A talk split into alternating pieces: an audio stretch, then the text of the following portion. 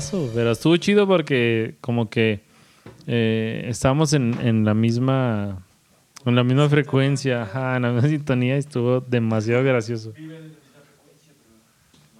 Vibra alto. Vibrando Vibra altísimo. Abraza árboles, bro.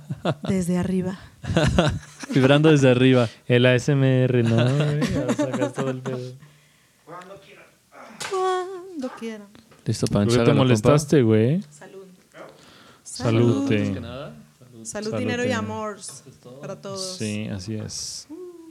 ¿Estamos listos entonces, Andrés? ¿Estás completamente seguro? Ok. ¿Qué onda, banda? Buenos días, tardes, noches. Bienvenidos a otro episodio de Desde Arriba.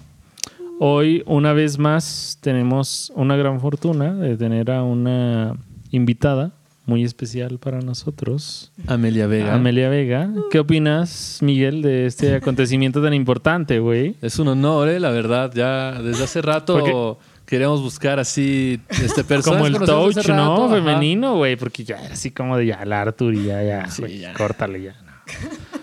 Sí, Pura Iván, banda barbona. Sí, barbona, que no cotorrean tan chida. Pero, este, qué fortuna, Amelia, que estés aquí. ¿Qué Muchas opinas de estar aquí? ¿Qué, ¿Por qué tomaste la decisión de decir, sabes qué, sí voy a ir? Después de ver la cotorriza y así, como otros podcasts más famosos. Pues yo soy súper fan de Desde Arriba. ¿Ya ven? Sean como Sigo desde Amelia. El capítulo uno. Así súper. Y les comento, les doy likes, así. Gana, la, gana las dinámicas. Gano las dinámicas, soy súper fan, sí. Entonces un día le dije a Punch, bueno, yo no sabía quién llevaba el, El, ajá, la página. las redes de, de ahí de Instagram y entonces le dije, oye, ya quiero, en realidad, o sea, no te lo dije como que yo quiero ir, sino de, oye, ya pongan a una chica. Ajá, pónganme. O sea, no, y ya fue como de, oye, pues quieres venir, pues sí, sí, sí. Al principio como que sí lo dudé un poco, como que no sabía muy bien. ¿Pero por qué? ¿Qué dijiste? Sean muy alcohólicos estos güeyes. ¿o qué? Mm, no, más porque a mí me daba como vergüenza. Sí, luego nos toca, ¿no? Así Pero- como de... Nos ha tocado que amigos así como súper desinhibidos se sientan en, en, a- a- en Acá. tu lugar. Claro. ¿Qué voy a decir? ¿Qué voy a hacer? Y así como de, güey, pues solo platica con nosotros, habla, bro. Es Ajá. bien fácil. Sí, Le eso das es un trago a la chela. ah. Le das un trago a la chela, se te viene algo a la mente, lo sacas, exactamente, y así funciona, ¿no? Sí. Exacto. Pues, bienvenida. Pues eso pensé. Bienvenida, no, muchas gracias, por Gracias estar aquí. Muchas, muchas gracias.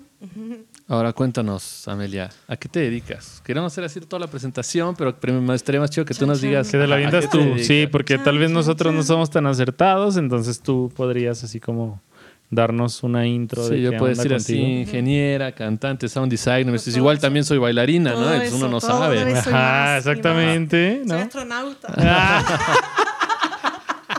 Jalo, ¿eh? Sí. Sí, no, pues sí, pues soy em, cantante, eh, compositora e ingeniero de audio. Y, Nada más, nada más. Sí. Y mm, bueno, o sea, como que dividirlo en cantante, yo lo quiero dividir en como en cantante y, e, e ingeniero de audio. Y, em, y pues ahora tengo un proyecto como personal de live looping, que bueno, está evolucionando.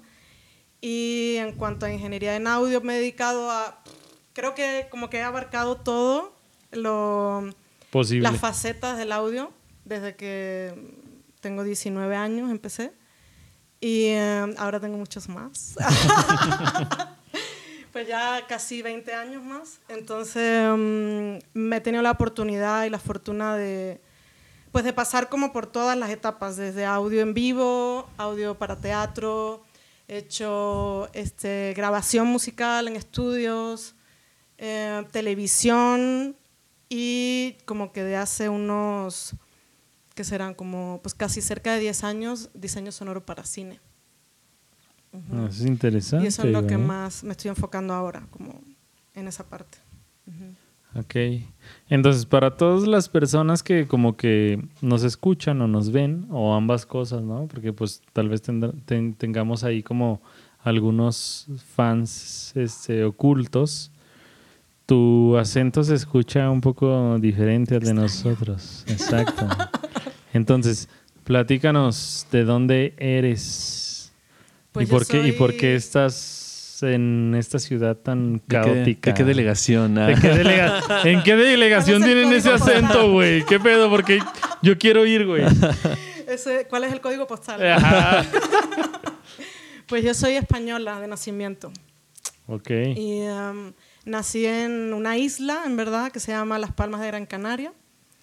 Y que es así como muy tropicalosa, muy como. Es como.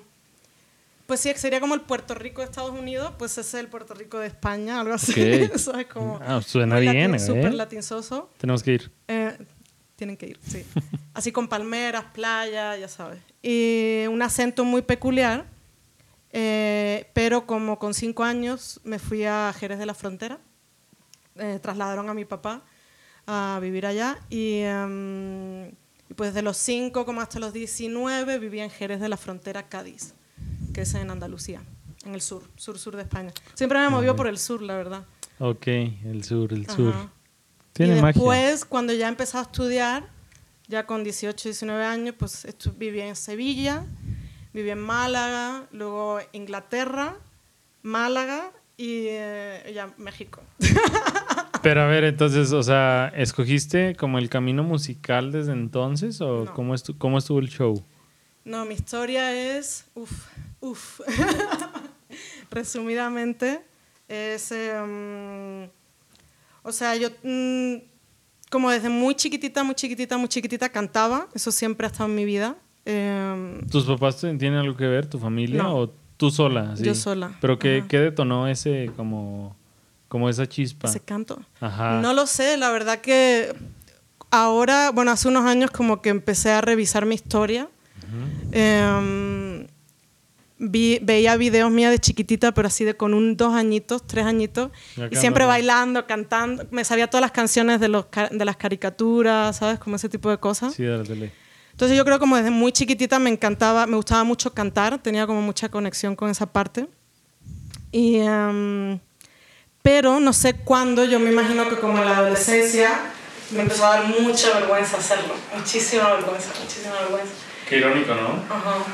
Entonces eh, solo lo hacía en mi cuarto, encerrada, sin que nadie me escuchara ni nadie me viera. Y si, o sea, y aparte detectaba, ¿no? Como que esperaba que yo sabía que mi mamá se iba, mis hermanos se iban. Y ya. ahí era Y ahí el ya momento, cuando- ¿no? Es la hora Ya. del de Braille, ¿no? Exacto. Ahora sí. De, de Braille. Entonces, en algún momento por ahí de los 11 años, em, tuve una, unas navidades, íbamos a casa de unos tíos, y en el sótano, este tío tenía un jamón original. Jamón, Ya. jamón. Sí, sí, Ah, órgano, de, claro. de- de órgano, así. Real, ¿no? ¿Qué Real. De la marca Hammond. De aquí soy, tío, quítate. Entonces mi prima, una, una gran prima que tengo y yo, nos pasamos todas las navidades eh, sacando canciones de Disney y cositas así, ¿no? Y, y yo como que, no sé, como que eso me, pf, me voló la cabeza a cañón. Y esa navidad yo le dije a mi mamá que quería un teclado, Ok. con como con unos 11 años más o menos. Pensé que era un Hammond. Ah. No, no, en realidad yo no sabía ni lo que era un Hammond. Sí, sí, Lo supe después cuando ya estudié audio. ¿sabes? Mamá, ¿conoces los pianos de cola? Necesito tres. ¿No? que regresé, de hecho fue cuando ya de mayor regresé a, a la casa de mis tíos y vi el, te- el, el órgano y dije, "Ah, es un jamón, no manches. ¿sabes? fue después, mucho después. Entonces me compraron un teclado por Navidad de mi abuela y, eh, y empecé a tomar clases de piano clásico. Ok. Entonces aprendí a leer partitura, como que toda esta onda. Y yo a mi profesora de piano siempre le decía que quería componer. Quiero componer, quiero componer. Y le llevaba así de las canciones que me gustaban en esa época. Ajá. Y me decía que no.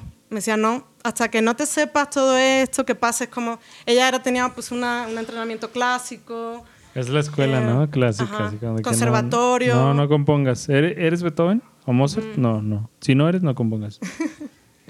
Entonces, em, pues yo tocaba clásico, me presenté como a varios exámenes para entrar en el conservatorio, no pasé ninguno. y eh, sí, como que me fui traumando un poco con esa onda de la música. Y toqué hasta los 18 años, cuando ya te toca pues, elegir qué vas a hacer. Claro. Paralelamente a eso, eh, a esa historia, yo, mi madre tenía en, en- en mi casa como, no sé cómo se llama, un- como un equipo de, como un equipo de música, de estos modulares que tienes así la radio, el cassette, Claro. Ya, el ya. CD, el vinil Sí, y, como y las bocinotas, ¿no? Sí, los Así. temas de sonido que antes vendían, ¿no? Que era como modular, literal. Exacto, exacto, que era un JVC. Ya, un JVC. Sí. Que sonaba increíble. Entonces, paralela, o sea, te digo, como buscando un poco Algo a- relacionado. como dónde inició eso, ¿no? Eh, me remonto ahí porque te- había un ecualizador gráfico. Ese, ese tenía, el amplificador tenía un ecualizador gráfico. O sea, yo era súper chiquitita, así tenía 6, 7 años. Y me acuerdo perfectamente de poner viniles, que me fascinaban. Y, y, Mover el y- y ecualizador. mover el ecualizador, pero alucinar Aparte eran de esos duales, ¿no? Que tenían como por canal así Ajá, los mismos. Exacto, entonces así tenía todas las frecuencias. Yo no sabía que era 2K, 3K, ni, ni idea, pero este yo le movía que- y decía, güey, si subo aquí, se escucha más la voz, si le subo aquí, se escucha más el bajo. o sea, Y como yo solita fui aprendiendo esa onda. Em, y luego también me acuerdo que me encantaban los videoclips, o sea, soy muy fan de los videoclips y de la MTV, o sea, soy de esa generación de la MTV, y me encantaban los videoclips eh, que eran en el estudio de grabación. Así Ya, me, ya, ya, me volaban la cabeza. Entonces hubo como por el 93, creo, por ahí, o 94, un videoclip de Mariah Carey y Boyz II Men que era One Sweet Day, que le- están grabando en el estudio. Entonces yo veía la consola del estudio y decía, no mames, yo si, quiero... yo tengo, e- si yo tengo esto, si me vuelvo loco, ¿no? Ahí tienen un chingo, Sí, quiero que ir, datos que ¿no? parece que están así moviendo una nave espacial, ¿no? Ajá, Así. Exacto, exacto. Y era como de wow, y cantaban, ¿no? Y yo, ah, yo quiero cantar y quiero tocar y quiero... Moverle la mixer, ¿qué está pasando ahí? Sí, pero yo no sabía ni lo que, o sea, no sabía lo que era nada, ¿no? O sea, no, yo no entendía nada, pero yo, o sea, como que sientes que quieres estar ahí. o sea, Claro, te llama la atención. ¿no? Ujú, Sí. Y pues ahí yo tendría como 10 añitos, 8, 10, 10 años. Y a partir de ahí, te digo, fue, hubo un momento, hubo, sí hubo un episodio como de trauma, que tocando el piano en un, en un recital así típico me quedé en blanco. Y, y ya, pues a partir de ahí como decidí no dedicarme a la música, por lo menos por ahora, y decidí meterme al audio. También es que donde yo estaba era muy difícil, ¿sabes? Muy difícil estudiar, era también un pueblito, todo era clásico y a mí me gustaban otras ondas, Sí, mucho yo- más modernas. Yo creo que más que nada la barrera fue esa, ¿no? O sea, del clásico. Pues oye, mencionas Sí, unas canciones que escucho en la radio y te dicen, no. Ajá. claro, no, y te dicen, no, eso no lo he puesto. Y claro, yo iba con mis canciones así de pop o de soul o de sí, en, el, en, el, en el clásico tienes que ser un purista y medio, güey, para, te- para purista y medio y virtuoso aparte para quedar y para tocar rolas pues, que ya tienen varios cientos de años existiendo, ¿no? Y pues llegas con, em- con el mood MTV y dices, güey, a ver, quítense ya, no quiero ir Beethoven, ¿no? Ya no mamen, actualícense. O sea, a mí, a mí me gustaba, fíjate que a mí me gustaba la música clásica, pero sí era como, como esta necesidad de que yo quería expresar algo con la música Claro. y no encontré en ese momento el de mi vida camino, correcto. de hacerlo, claro. Lo encontré mucho más tarde, ¿no? Y, y estuvo bien, o sea, no, no pasa nada, ¿no? Pero entonces a partir de ahí, como 18 años, tienes que elegir una carrera, ¿no? Y, y dije, ok, pues algo relacionado con la música. La, como que la tecnología siempre se me había dado, ¿no? Este equipo de música tenía 20.000 cables y yo era la única que sabía Tú sabías conectarlo. rutearlo. Yo sabía perfectamente, o sea, Esta en la bocina derecha en este minuto no O me sea- gusta lo que suena, voy a desconectarla. Me acuerdo, Sí, me acuerdo a de la mierda peleadas estos coristas. Con mi jefe se compró una. Igual un sistema de audio muy chido, marca Kenwood. ok, sí, sí. Y luego lo intentaba conectar y estuvo como dos días intentando conectar, se enojó, lo dejó, ¿no? Se fue. Y a la otra semana llega y ya está funcionando. Me dice, y le dije, ya, ya, ya, ya lo hice jalar. Sí, pero pusiste estos cables mal. Y yo, no, pa, ya está jalando, ¿no? Mi papá tiene una ondita que siempre me decía que si quería ocupar algo, a fuerza tenía que leer primero el instructivo. Fue de las primeras veces que dije, oye, papá, lo sé porque leí el instructivo. Hace poquito estábamos hablando de un estudio en mi pueblo y todo, y volvimos a sacar como ese sistema de audio. Y mi papá este, me dice, no, no te preocupes, yo lo conecto. Y dije, No otra vez así lo mismo. Y siempre que llego, está conectado como de su forma. Y está llego, lo conecto y me dice, lo volviste a cambiar, ¿verdad? Y yo, papá, es que así, Así, es el está orden". bien. Así, papá. Sí, mi papá dice, es ¿leíste que para, para poder ver una serie en Netflix tienes que prender el DVD, la videocasetera, tal, tal cosa, y ahí ya, ya se Tres escucha. subwoofers. Ay, yo, papá, no haces estos dos cables, ¿no? Pero siempre está muy chida esa pelea de ser el tecnópata de la Claro, familia. claro. Bueno, a mí me, yo creo que me tocó, porque te digo que también a veces tengo como esta lucha de que me contactan para eso, ¿no? O sea, como de, oye, Amelia, cu- cuando estoy allá, ¿no? De, oye, Amelia, que mi amigo no sé quién acaba de comprar un home cinema. y- No lo sabe, no lo sabe conectar. Vamos a conectar. Y son dos de- cables, ¿no? Son dos cables, Ah. o, so- o son cinco, pero cada uno tiene un color y el RCA también. Está bien, así como de, bro, ¿tomas los colores o solo ves Y es a como de, a ver, el verde con el verde, el rojo con el rojo, o sea. Pero aún así me llaman para eso. Y es como de, mamá, eso no es lo que hago. no es mi chamba, pero, pero lo hago, lo hago. Pero tiene que ver. Sí, tiene que ver algo. O sea, lo entiendo, pues. Entonces por ahí me fui. Me fui por la onda de la ingeniería y... mm, Pero estudias ingeniería entonces en, en- en sí. España. Sí, sí, estudié ingeniería y luego, y luego estudié, perdón, eh, licenciatura en comunicación audiovisual también. Interesante. Sí, como que era hiperproductiva. En mis 20s era como... Estudiaba, tenía tres trabajos, o sea, hacía chingo de cosas, no tenía vida. Pura chamba, ¿no? Pura chamba, sí. Qué chido. sí. Pero pues está chido porque pues aprovechaste para poder sacar tanto la ingeniería en audio como la licenciatura en comunicación audiovisual. ¿Y cómo es que decides llegar a este lugar ¿A tan México? especial? Ajá. Este país tan A esta rígido. ciudad tan especial. Tan hermosa. Le voy a llamar especial. Pues a través de la licenciatura Ujú. tienen un programa de... eh, me pica la garganta un poco, pero, pero sí puedo. Ah. Eh, de intercambios, intercambios de estudiantes. Entonces yo no sé por qué, ni cómo, ni cuándo, pero yo siempre tuve la idea de en algún momento venir a México. Siempre, así. Eh, creo que fue porque mi madre vino a México cuando era chica y no me trajo. Entonces como Ah, que... está ese es un- rencor es un ahí, rencor ¿verdad? que le tengo. Ahí. Pero no, en realidad, cuando yo entré a la carrera, varios amigos vinieron, eh, compañeros, a Baja California y así. Y como que me platicaban cosas tan chidas que yo decía, sí, tengo- yo tengo que ir a México, yo tengo que ir a México. Entonces pedí la beca, pero no la pedí a México. O sea, yo sabía que me quería ir. Eso en verdad fue lo primero. Yo sabía que me quería ir. Y eh, lo segundo, porque de hecho la beca yo la eché para... mm, ¿Para dónde era? Para Taiwán. Me la dieron para Taiwán. Muy parecido, güey, a mí. Me la dieron para Taiwán. Y, um, y hubo, y en algún momento me dijeron, ah, no, ha habido un error en la asignación de tu beca que, que no, que es a México. Y yo, ah, ok, pues a México. Y nada, cuando me tocaba la, como la asignación de la ciudad, elegí Guadalajara. En realidad yo llegué a Guadalajara. Ok. Muy bonito Guadalajara, ¿eh? Me encanta. Muy. Me encanta Guadalajara, es hermosa. Y, em, ¿y qué más? Y en Guadalajara, pues cuando yo llegué, te digo que todo el mundo así te mete la idea de México es súper peligroso, o sea, te Puta van a matar, madre. te van a... o sea, Eh, ya cambien esos conceptos, ¿no? Tiren Está paro. difícil, está difícil también cambiarlo. Cambien o los sea, la idea que conceptos. tienen Ajá. fuera de, fuera de México, de lo que es México, es horrible, horrible, terrible. eh, Me imagino. O sea, se imaginan que, que no hay asfalto, ¿sabes? Que hay tierra, burros.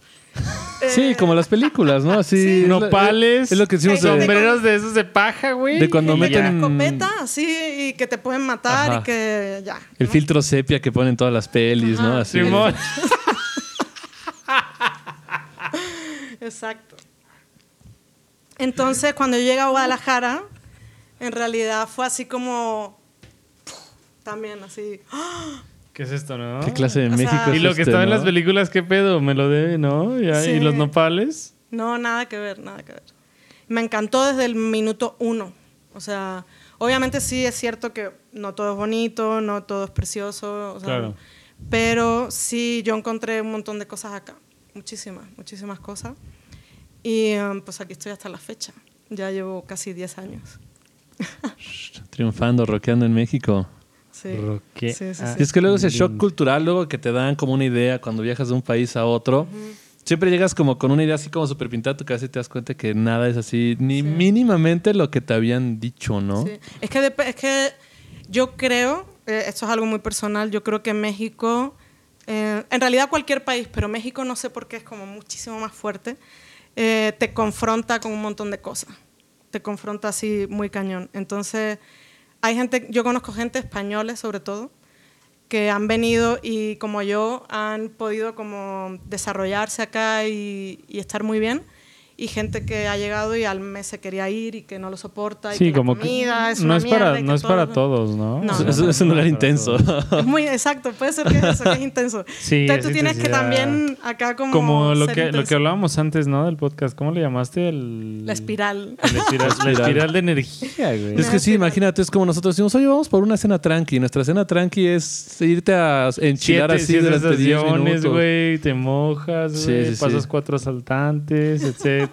Te vas, te y lo logras, ¿no? Y regresas bien feliz. Pero ¿sabes qué? Que luego llegas a un lugar y conoces a no sé quién, que esa persona te conecta con otra cosa, que luego te conecta con otra, ¿sabes? Y como que tú mismo también, el moverte, porque luego es eso, como eh, parte de la historia es que yo hago dos materias allá en Guadalajara y una de ellas elijo, porque las tenía que elegir yo, elijo sonido para, para cine. Que de hecho, a pesar de que yo estudié comunicación audiovisual después de ingeniería en audio, porque quería también como entrarle un poquito al video, pero no me gusta. ¿No fuiste fan? No, nada, nada, nada. Eh, pero dije, bueno, está relacionado, me siguen dando becas, ¿no? Porque allí es muy bueno en España, pues que te becan los estudios y etcétera. Entonces puedes combinar, por lo menos antes, podías combinar tu trabajo con tu estudio y, y así, ¿no? Y pues seguir creciendo, ¿no? Y acá, eh, pues había una materia de sonido para cine. Y entonces ahí conozco a Mario Martínez, que es un diseñador sonoro así súper capo. Eh, hizo el, el diseño sonoro de... mm, ¿Cómo se llama esta película? Bueno, ha hecho mil, ¿no? Pero una muy famosa es la del crimen del padre Amaro. Ah, si la ubican. Sí, Pues súper él, sí. Bueno, y luego después de esa, si ven su filmografía, tiene 20 mil millones conocidas, ¿no? Eh, entonces caigo con él en la clase y él tiene, sus padres son españoles, entonces como que hicimos muy buena onda y pues yo le decía cuando ya estaba terminando la materia, yo era la única que ya manejaba, claro, como yo ya venía de ingeniería, yo ya sabía manejar Pro Tools bien. Entonces yo le decía, yo me quiero quedar, yo me quiero quedar, no me quiero ir. Y me dijo en algún momento, oye, pues tengo un socio en la Ciudad de México eh, que justo se acaba de ir su asistente. Eh, y se ha ido justo a Barcelona, se ha ido a Vas. España. Ajá, dice, si quieres, es tuyo. Y yo dije, Claro que sí. Of No se diga más. Ajá.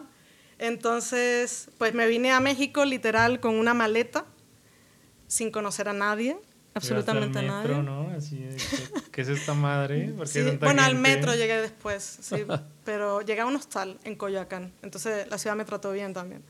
Ah, Sí, ah, llegar a Coyoacán está Sí, bonito. Coyoacán ah, es era la- a la colonia del Carmen. Y es una súper buena impresión, Súper aparte. buena impresión, claro, cañón. Al lado de la casa de Frida, ¿no? Que es lo poquito que yo Ajá. conocía de la ciudad. Ay, al lado de Frida, mamá. estoy al lado". Sí. Y era un estudio que estaba ahí luego, luego, en una casota también en, en Coyoacán, hermosa. Entonces como que, pues, me trató muy bien la ciudad al principio. Digo, no conocía a nadie, solo a Miguel Hernández, que fue el, el diseñador de después. Y em, que aprendí todo lo que sé con él, en verdad. Y, y, pues me fui quedando. Fueron así proyecto, otro proyecto, otro proyecto y así. Super jalo. Y así que- como llegué a la ciudad. Llegué un 15 de mayo, el día del 15 de maestro. Así. Yeah. Ajá. Sin saber que iba a ser maestra, ¿no? Sin día. saber qué va a ser luego años después Exactamente, maestro, exactamente. Yo creo que la ciudad tiene como una magia que sí te, como que, o sea, si llegas y estás como en el mood correcto, como Cañón. que dice, güey. Pero sí necesita que te muevas. O sea, creo que aquí la, la clave No, es el sí, movimiento. Sí, sí, obvio. Pero por ejemplo, yo- yo cuando llegué la primera vez también vine así como de visita, güey, y salí el primer día al metro, a Reforma, etcétera, güey, y dije, güey, necesito vivir aquí. Necesito vivir aquí, güey. Sí, a mí Y me de pasó ahí nadie me sacó, muy parecido. Yo venía a veces con mis primos, que son más grandes que yo, y ya estudiaban acá. Con Huicho venía siempre a conciertos y me llevaba, ¿qué vamos a tal centro comercial? Oye, mañana necesito que le hagas la parada al metro, güey. Ya, ya hicimos esa. Me encantó. Justamente yo llegué con ese la nivel. parada al metro. yo sí. es que en España sí leen, güey. No, pero la verdad es que no se me ocurrió. Y te digo como... Yo vengo de un lugar igual Pues más o menos sola, chiquito, ¿no? sola, nadie me, Ajá. nadie me decía nada. No, mi primo justamente me dijo, güey, es la parada, ¿no? Y yo, claro que sí, creyéndole todo. Pero justamente cuando venía, me decía, oye, vamos a tal lado, vamos a tal lado. Y pues yo venía y tú y usted decía, es que la ciudad está así como inmensa, ¿no? Y llegaba y mi mamá me decía, oye, ¿qué tal? O sea, ¿Qué tal estuvo? Yo, jefa, la neta, la ciudad está súper chida, ¿no? Claro. Y dije, la verdad, yo creo que acabando la prepa, lo que sea que vaya a estudiar, así. Va a ser ahí. Ya sea lo que sea que estudie, me voy a ir al Distrito Federal. Y mi mamá, pues vemos, ¿no? Claro, claro. Y ya, pero uno de mis. O sea, antes de saber que iba a estudiar música, ya sabía que, Que te ibas a ir. que me iba a lanzar al DF a estudiar Sí. lo, que, lo que fuera, ¿no? Sí. Mala noticia para mi madre, le dije que aparte música, ¿no? Pero pues. Triple putazo, ¿no? Así de jefa, tú eres muy fuerte, lo vas a soportar. Ajá, y es que allá es muy normal como o, o te quedas en Sagún o te vas a Pachuca a estudiar, que es este está en Hidalgo y también está como muy cerquita. Dijo, pues de seguro este, se va a ir a Pachuca o algo. Sí, Y yo, no, este güey va a seguir a sus yo compas, así, ¿no? ajá, me voy derecho. Y aparte voy a estudiar música, pero está chido. Igual en el Eso es tener momento... valor también, eso es tener mucho valor. ¿no? A mí, fíjate que a mí muchas veces me dicen, qué valiente eres por irte a México, no sé qué. O sea, sí, sí tienes que ser valiente, pero creo que el valor lo he sentido más a partir de que he dicho, me voy a dedicar a la música, ¿sabes? Simón. Claro, sí. Como que lo otro es como decir, pues la ciudad está chida, o sea, sí, y te ayuda. Y de hecho, a mí me ayudó la ciudad a reconectarme con esa parte que les acabo de contar de que perdí. Sí, porque Eh, como que porque es- hay tanta música en vivo. Es súper cultural, ¿no? En la ciudad. de- sí. O sea, vas al centro y así en cada esquina encuentras un evento diferente ¿Alguna vez- musical y dices, no mames, qué pedo. ¿Alguna güey?" vez fuiste al Festival de la Primavera que hacían en el centro? sí.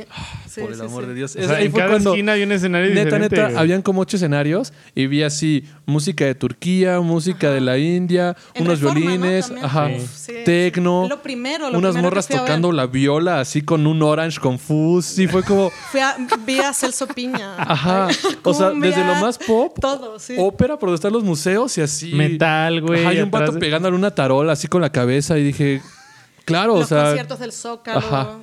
también. O sea, es que era increíble y yo decía, no manches, o sea, he visto más conciertos en un año cuando llegué el primer año que en toda mi vida, ¿sabes? Porque allá como eh, eh, donde más tiempo viví fue Jerez de la Frontera, es una ciudad de 200.000 habitantes.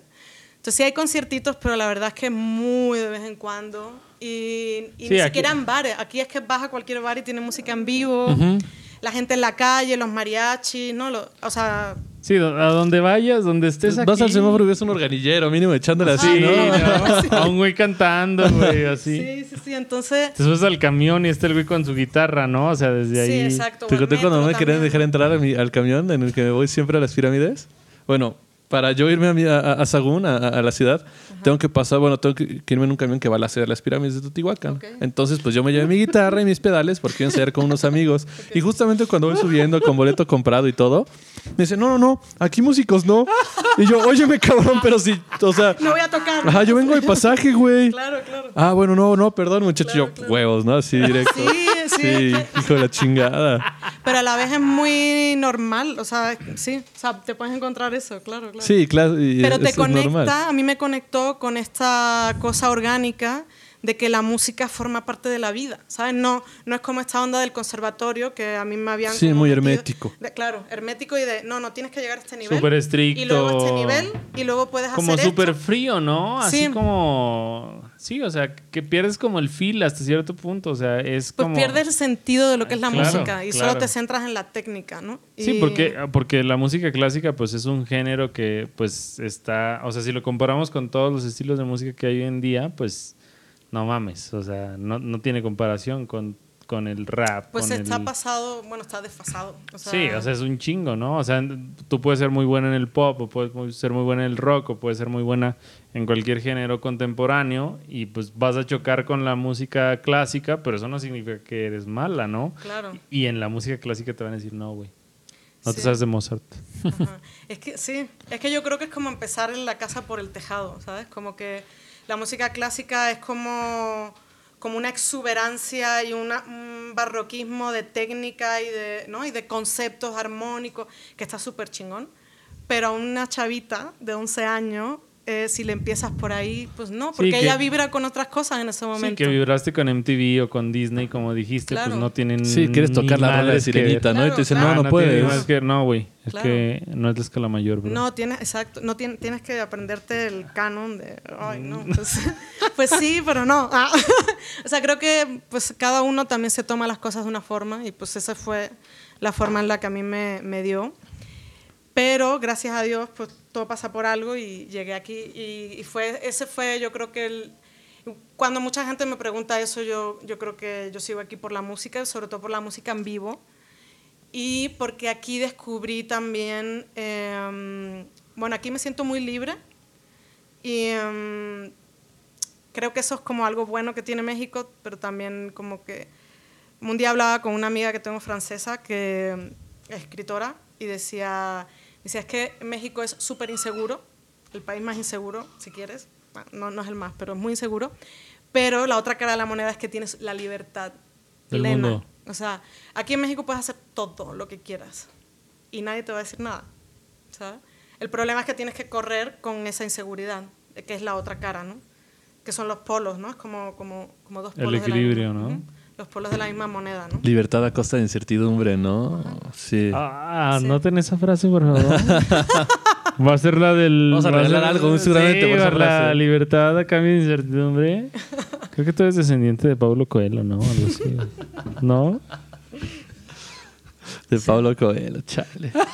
Por cierto, se pronuncia Coelho, güey. Coel, ¿En serio? Sí. Pues yo estoy en México, nunca he ido a Brasil como tú y para mí es Coelho, güey. Discúlpame. Para Una vez les pregunté justamente de, Ah, sí. de eso y me dijeron, güey, ¿esto- ¿es neta que leíste eso? Y yo, sí, perdón. Bueno, yo, yo leí eh, El alquimista. Hay clásicos que se tienen que leer en algún momento, ¿no? Sí, Cuando no estaba de pasa nada. modita. O sea, yo no tengo nada en contra de Pablo Coelho. Me gusta el mame, pero no, no tengo nada en su Coelho. contra. Pablo O sea, Coelho. Discúlpeme usted, Migueliño de nacimiento. niño de nacimiento. Es que el señor habla portugués, etcétera. Justamente sí. por eso te decía lo del shock cultural. Yo cuando estuve en Brasil me pasó lo mismo. Yo pensé ah, que iba a ver la película de Río, ¿no? Así Claro. cuando llegara, ¿no? Así Sí. un montón de matorrales, el sol todo el tiempo. Claro, claro. Y pues, en primera llegué y yo era el vato más moreno de todos, así en la ciudad, así. Era el vato más morenísimo. No y dije, mames. ¿qué clase de Brasil es este, no? Claro, claro. Toda la banda tenía apellidos alemanes, El holandeses. Brasil fresa, ándele, Ajá, perro. Gustavo Schoifman, güey, así. Puras cosas así bien densas. Y yo, ¿qué pedo? Así. Estuvo muy raro, ¿no? La ciudad en la que estaba era algo muy distinto a lo que te pintaban, ¿no? Y la ¿Pero tú cultura... naciste allá? No, no, me fui de intercambio justamente. Ah, órale. ok. Igualito, sí, me fui de intercambio un año y Ah, regresé. Brasil. Ajá. Ok, ok. Regresé, pero yo fui en la prepa. Ok. Órale. Qué chido. Estuvo, estuvo cool, pero también cuando llegué pensando en que iba a encontrar todo eso y banda jugando fútbol, ni les interesaba el pinche Claro, fútbol, ¿no? Era... A mí, fíjate, perdón. No, no, no. A mí es que Perdón. fíjate que yo siempre desde el principio sentí mucha, porque como soy del sur de España, Ujú. eh, Andalucía, los andaluces somos muy parecidos a los mexicanos, pero muy parecidos.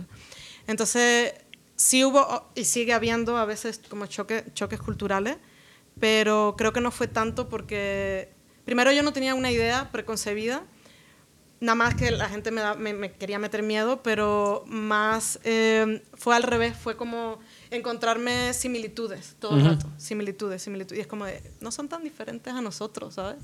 Nada, o sea, el idioma un poco. Ah, el idioma es, el, el idioma es, es una super ayuda, ¿no? Ya llegas a entenderte así. Sí, sí, sí. Pero con la gente de mi edad no entendía nada. O sea, Ajá. el slang así de... No, es súper difícil.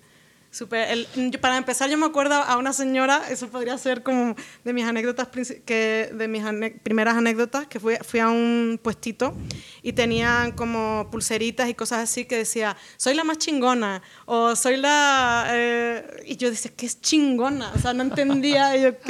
Y, y no, y la señora no sabía explicarme, no sabía explicarme lo que era chingona. Qué chingona yo. ¿Qué es chingona? Mm, es un La adjetivo mejor. de una persona muy competente. Exactamente, exacto. Aquí segu- segunda nota, ¿no? Para el podcast, segunda anotación. Miguel, andas con todo, güey. ¿Acabas Sí, de leer un libro ayer o algo? De Pablo Coelho, bro. Jalo. No, Co- Coelho la cagaste, güey. Coelho. Coelho, güey. Bueno, ya, ya te... El karma te alcanzó, güey. Ah, maestra, también. Hablando de, de justamente de ahora todas las disciplinas que conoces. Ahorita nos estabas hablando que estuviste este, estudiando mucho con Mario, ¿se llama Mario? Mario, Mar- eh, sí, Mario Martínez. Acerca de diseño de sonido, diseño sonoro. Para cine, sí. ¿Qué es el diseño sonoro? Para toda la banda que nos escucha y que, pues no sé, tal vez después de tu explicación. ¿Quieres, ¿quieres una, una, una definición como la de Puga? Ver, Tal vez, tal vez sí, sí, y La de la- después la, definición amigable. La de la RAE y después ya. Sí, la de la RAE, ¿no? Así. Es el conjunto, ah, el conjunto de sonidos que acompañan una imagen y describen las acciones que están sucediendo, ya sean diegéticas o extradiegéticas. ¡Au! Entran varias dudas. ¿Qué es diegético y qué es extradiegético, no? Ya sea que eh, se diccionario. vean a cuadro o no, ¿no? Ok, ok. Ah, Se vean a cuadro o no. jalo. Ujú. Y la amigable sería pues todo lo que suena, básicamente, y lo que a lo mejor no suena, pero uno se imagina que podría sonar Ok. en, Ok. en el cine, en una película, un cortometraje. Es como todo el ambiente, las puertas abriéndose. Ajá, es todo este tipo de soniditos, ambientes, diálogos, em, música también forma parte del diseño, pero sí, básicamente los grandes grupos serían diálogos, efectos y folies, ambientes y música. Y es que es generar un ambiente así, ¿no? Porque pues obviamente a veces nos imaginamos, vemos así personas grabando y dices, ah, qué chido, pero ¿cómo grabaron? Que se subió, que se, que se sentó en una mesa, que se resbaló, que el derrapón de la Todo, silla, sí. que el del carro, El de el los choque. folies se tiene que estar a madres, ¿no? Todo, Ahí. todo se hace después en, en postproducción. Ajá. O sea, siempre hay como un... eh, así eh, generalmente hay como el sonidista, se le dice en español, que es el que re- registra el sonido directo, o sea, el sonido que se produce en el set o en el lugar de grabación de, Ya. de la, la escena de Lo la está película. capturando ahí. Ajá, que está Ajá. capturando ahí con el boom que la está pasando horriblemente. Ya, también lo hice, lo intenté hacer varias veces y dije, mm, no, No yo no quiero creo, hacer no esto. funciona. O sea, sí tienes que tener buenos brazos, ¿eh? Así, cañón, cañón, cañón. No es para mí. Entonces, bueno, en realidad muchas de esas cosas era como, hacía algo y decía, "Mm, ¿sabes qué? Mejor otra cosa. Sí, prefiero estar en la sala, ¿no? Haciéndolo yo. Sí. Bueno, siempre lo pensé como una evolución, pero sí. Sí, prefiero como algo más cómodo. No, y está hecho saberle, ¿no? También, o sea, ¿sabes, sabes, sabes cuál es la bueno chinga que se pasar- ponen? Y, y pasar por todos lados yo creo que es bueno y, y enriquece también. Como, como conocer lo que está haciendo el sonidista, eh, por qué lo hizo así. em, Porque tal vez esta toma, ¿por qué no le salió tan chida? ujú, sí, claro. Y Le en faltaba realidad, más tríceps, ¿no? Para Ajá. que agarrara Lo agarró por tal toma, güey. Exactamente, la cagó ahí. Sí, al menos, mm, pues sobre todo en las últimas, eh, porque también sabes qué? que las técnicas y las formas evolucionan en, en función también de los software. Obviamente de nosotros, de qué necesitamos, qué queremos, y luego el software como que, ¿no? En este caso Pro Tools, que es el que más se usa para diseño sonoro, para el cine, o sea, sí lo puedes hacer con cualquier otro software, pero eh, digamos que el estándar Es, es el, es el Pro Tools. el Pro Tools, sí. Entonces, eh, ahora, por ejemplo, en Pro Tools puedes como eh, tener orden en, en- en los takes y en... Entonces, bueno, puedes organizar las sesiones de una forma que te ayuda mucho a tener comunicación con el sonidista. Yo como diseñadora sonora que recibo el material, ¿sabes? O sea, él graba todo, se echa como el, el campo, ¿sabes? Como el este trabajo arduo de, de estar ahí chingo de horas, eh, take y repetir, repetir, repetir. A mí me llega el material, eh, lo organizo y eh, me mandan, bueno, también estoy, estoy en contacto con el editor de video, me manda como el corte final de la película o, o la secuencia de cortometraje o lo que sea, el video. Entonces ya empiezo a armar como la sesión. ¿no? Y, prácticamente se, se divide en, en, se llaman stems, es lo que, lo que tú ya, cuando vas a entregar el producto, eh, se le dicen también los deliveries, como que ya las entregas finales, eh, pues es esos grandes grupos como diálogos, entonces ahí sincronizas diálogos, eh, haces toda la limpieza, eh, haces también la parte de, dia- de, de, perdón, de, mm, ¿cómo se dice? Se me fue, de ADR, de mm, doblaje, Ok. ¿vale? Luego, este, ahí siempre hay como un, el sonido directo, está el sonido directo y ahí editas, ¿no? Como que toda la primera parte es ediciones, trocear, trocear las Claro. cositas y separar en esos cuatro grandes grupos. ¿Qué te sirve y qué no te sirve, no? Exacto. Que hay que regrabar, que no, que hay que complementar, que no. Ok.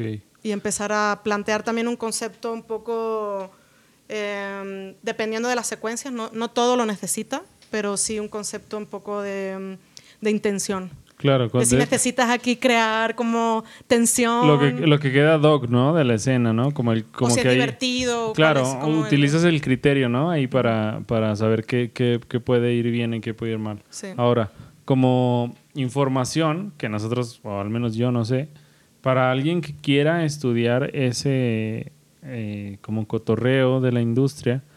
¿a qué escuela llegaste tú a Guadalajara? ¿O cómo estuvo ese show del intercambio? ¿O conoces Mm. alguna escuela aquí en México a la que tal vez la audiencia le llame la atención? ¿Sabes de...? Es muy buena pregunta. Mm, La verdad que no sé escuela, porque no lo sé. Yo creo que creo que es algo que está surgiendo ahora más. Por ejemplo, en doméstica hay un curso ahora de. Bueno, no sé si se puede decir. Ah, Sí, sí. Creo que sí. Saludos a Malaca, ¿no? Es de Creana, bro. De Creana.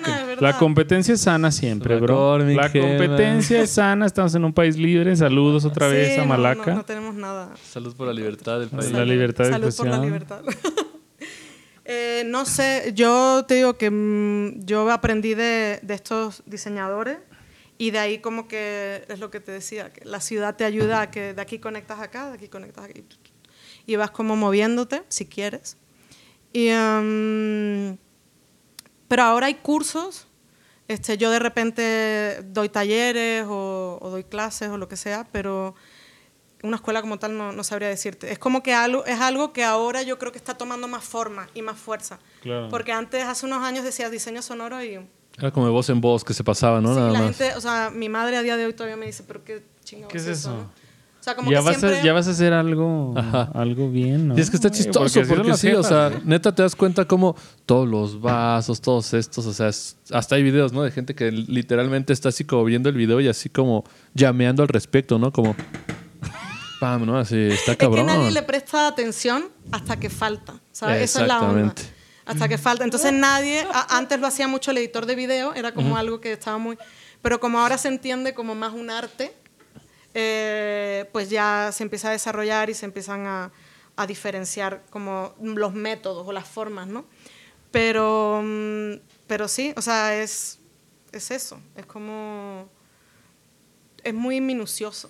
Es que también he visto como videos en los cuales así te ponen como, no sé, tal escena eh, con, la, con el soundtrack y con todos los efectos de sonido, ¿no? Con toda esa parte. Y después te ponen la misma escena, ya se vi un poquito la de Star Wars así, cuando Anakin versus Obi-Wan, le quitan todo y le dejan los puros diálogos. Y dices, qué hueva me hubiera dado ver eso en una película. Así, Mm. Sí. pudiera haber tenido así la fotografía más chida y todo, pero lo ves con los puros diálogos y dices, güey. Star Wars ya". sin música no es Star Wars, bro. Y cuando Sí, meten no. como todo y meten el sonido de la lava y eso, te, te pones ahí, ¿no? O sea, sí Que te... si yo sí lo hubiera chingado si Sí, estaba sí te abajo, lleva. ¿no? Sí. Tenías ganas de perder, obviamente, bro. Sí, es que recrea muchísimo el ambiente. O sea, de verdad con el sonido sientes que estás ahí. Es lo que hace que, que la imagen cobre vida. Exactamente. Eh, si no, es como una foto así. mm, Recuerdo igual la película de Transformers, la primera vez que la vi, pues justamente los ruidos de un vato transformándose, de un robot, es lo que te da así como toda la emoción, ¿no? La, Claro. la- la animación estaba tan chida, pero en ese momento lo veíamos como algo increíble, Claro, ¿no? claro. Pero después de juntarlo con los sonidos, pues sí era como, wow, me lo sí. estoy creyendo, ¿no? Así... Sí. Es como, para mí es como la- la- darle la, la tercera dimensión. pues, la- La, Exacto. dimensión que, Claro. eso- que hace que sobresalga. Como estirarlo, ¿no? Ajá. Así para que como todos que la lo imagen perciban. es 2D, ¿no? Es el alto y el ancho y, y ya el sonido hace que el, Te el atrapa. relieve, pues. es el que te atrapa, es el que te atrapa. Sí. Sí, sí, sí. y pues hay muchísimas técnicas, muchísima... eh, eh, te- le digo, eh, digo, como es muy minucioso, bueno, llegas como a un punto también de un poco de obsesión.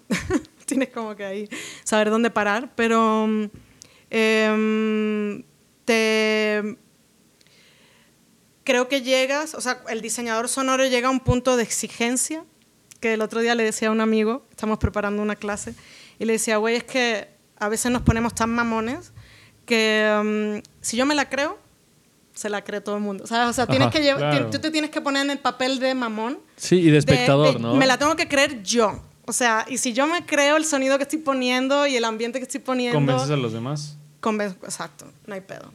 Exacto. Si no, si yo no me la creo. Un espectador tampoco se no la va a creer. claro. Y es que sí ha habido cosas chistosas. Por ejemplo, igual me acuerdo que en la escuela más de una vez en clases nos ponían como esa clase de ejercicios, ¿no? Así de foley. Y era como, carnal, tienes que hacer como el sonido de un helicóptero, ¿no? Y yo, güey, ¿cómo ser el sonido de un helicóptero, no?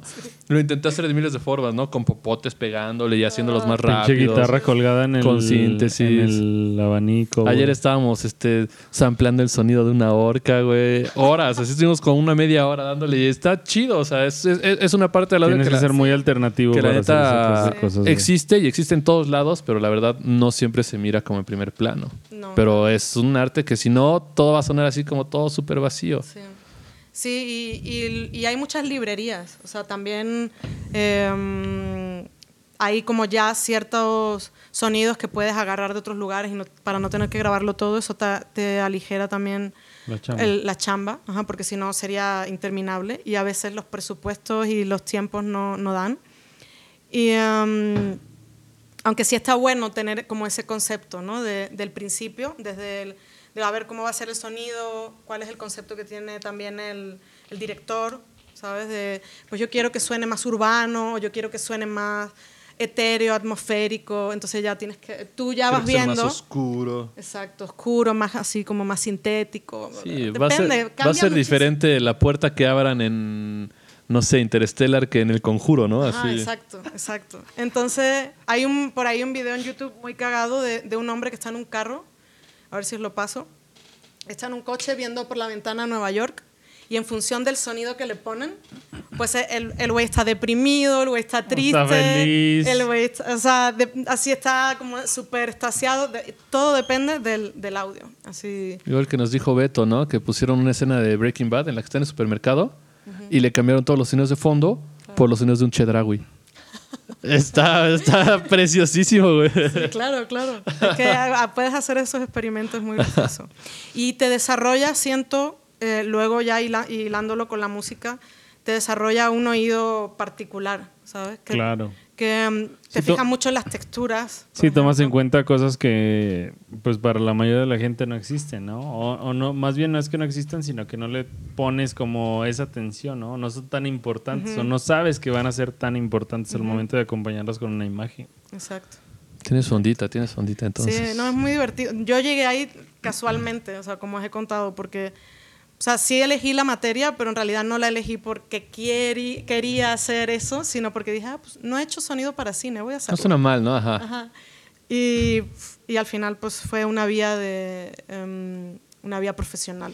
Si, si alguien quisiera dedicarse como a ese cotorreo, porque pues ahorita con, pues, con las redes y todo ese show de, de, de como la- el tráfico de información, si alguien quisiera dedicarse como a eso de eh, el sound design, ¿qué consejo le podrías dar tú? Lejos de la escuela o del lugar o etcétera, ¿qué consejo? ¿Qué libro? ¿Qué página? Ajá, ¿qué consejo le podrías dar tú como para que se apegara o, o abrazara como ese cotorreo? Mírate ¿Cómo esta eso? movie o algo así. Ajá. Mm, A mí es que me gusta, me gusta mucho la animación. Me encanta. Así Pixar, el, el anime, el todo. Entonces también es un mundo increíble porque tienes que recrear el sonido de cero. Claro. Entonces, mi, mm, un poco también como mis comienzos fue, eh, bueno, como estaba en comunicación audiovisual además, y no me gustaba el video, ni me gustaba editar así, empecé a edit- a editar video y dije, ¿sabes qué? Ni- No. Eh, yo siempre me encargaba de, siempre elegía y, y pedía hacer el audio de todos los trabajos de la clase. No había que hacer un programa de televisión, pues yo hacía el audio. Había un cortometraje, yo hago el audio. Hay que hacer una un programa de radio, yo hago el audio. Hay que hacer, ¿sabes? Todo. El Y yo hago el audio, yo hago el audio. Y nadie quería hacer el audio porque todos querían ser directores de cine. Entonces, eh, pues todos me lo encargaban a mí. Y acá en Guadalajara me pasó lo mismo. Fue así como yo hago el audio y todo el mundo pues me... Y, y a, día, a día de hoy, esos ahora son mis fuentes de, de ingresos. Sí, que siempre les- saben que siempre ha sido la que les hace el audio. Claro. Entonces yo creo que como que el consejo es empieza a hacerlo. Descárgate un software gratuito, así hay un Pro Tools gratuito, si es que te interesa. Y es una explosión, ¿no? O cosas Ajá. así. Ah, ¿sabes que es algo muy bueno? Que a, a mí me ayudó también mucho, hacer como, como historias sonoras. O sea, contar una historia, pero solo con sonidos. Con, aparte ahora es muy fácil con YouTube, porque buscas así car crash, eh, de- ¿no? Un- un- y, pum, y te descargas el sonido. O sea, te puedes crear como... Y musicalizarlo, ¿no? Pero y ni siquiera, o sea, sin, sin video. O sea, Así, solo con puro con audio. sampling casi. Claro, todo con audio eh, y crear una historia, ¿no? Por ejemplo, levantarte en la mañana, ir, a desayun ir al baño, desayunar. Entonces tú, ¿cómo sonaría levantarme en la mañana? Uh, ¿no? y, y la sábana.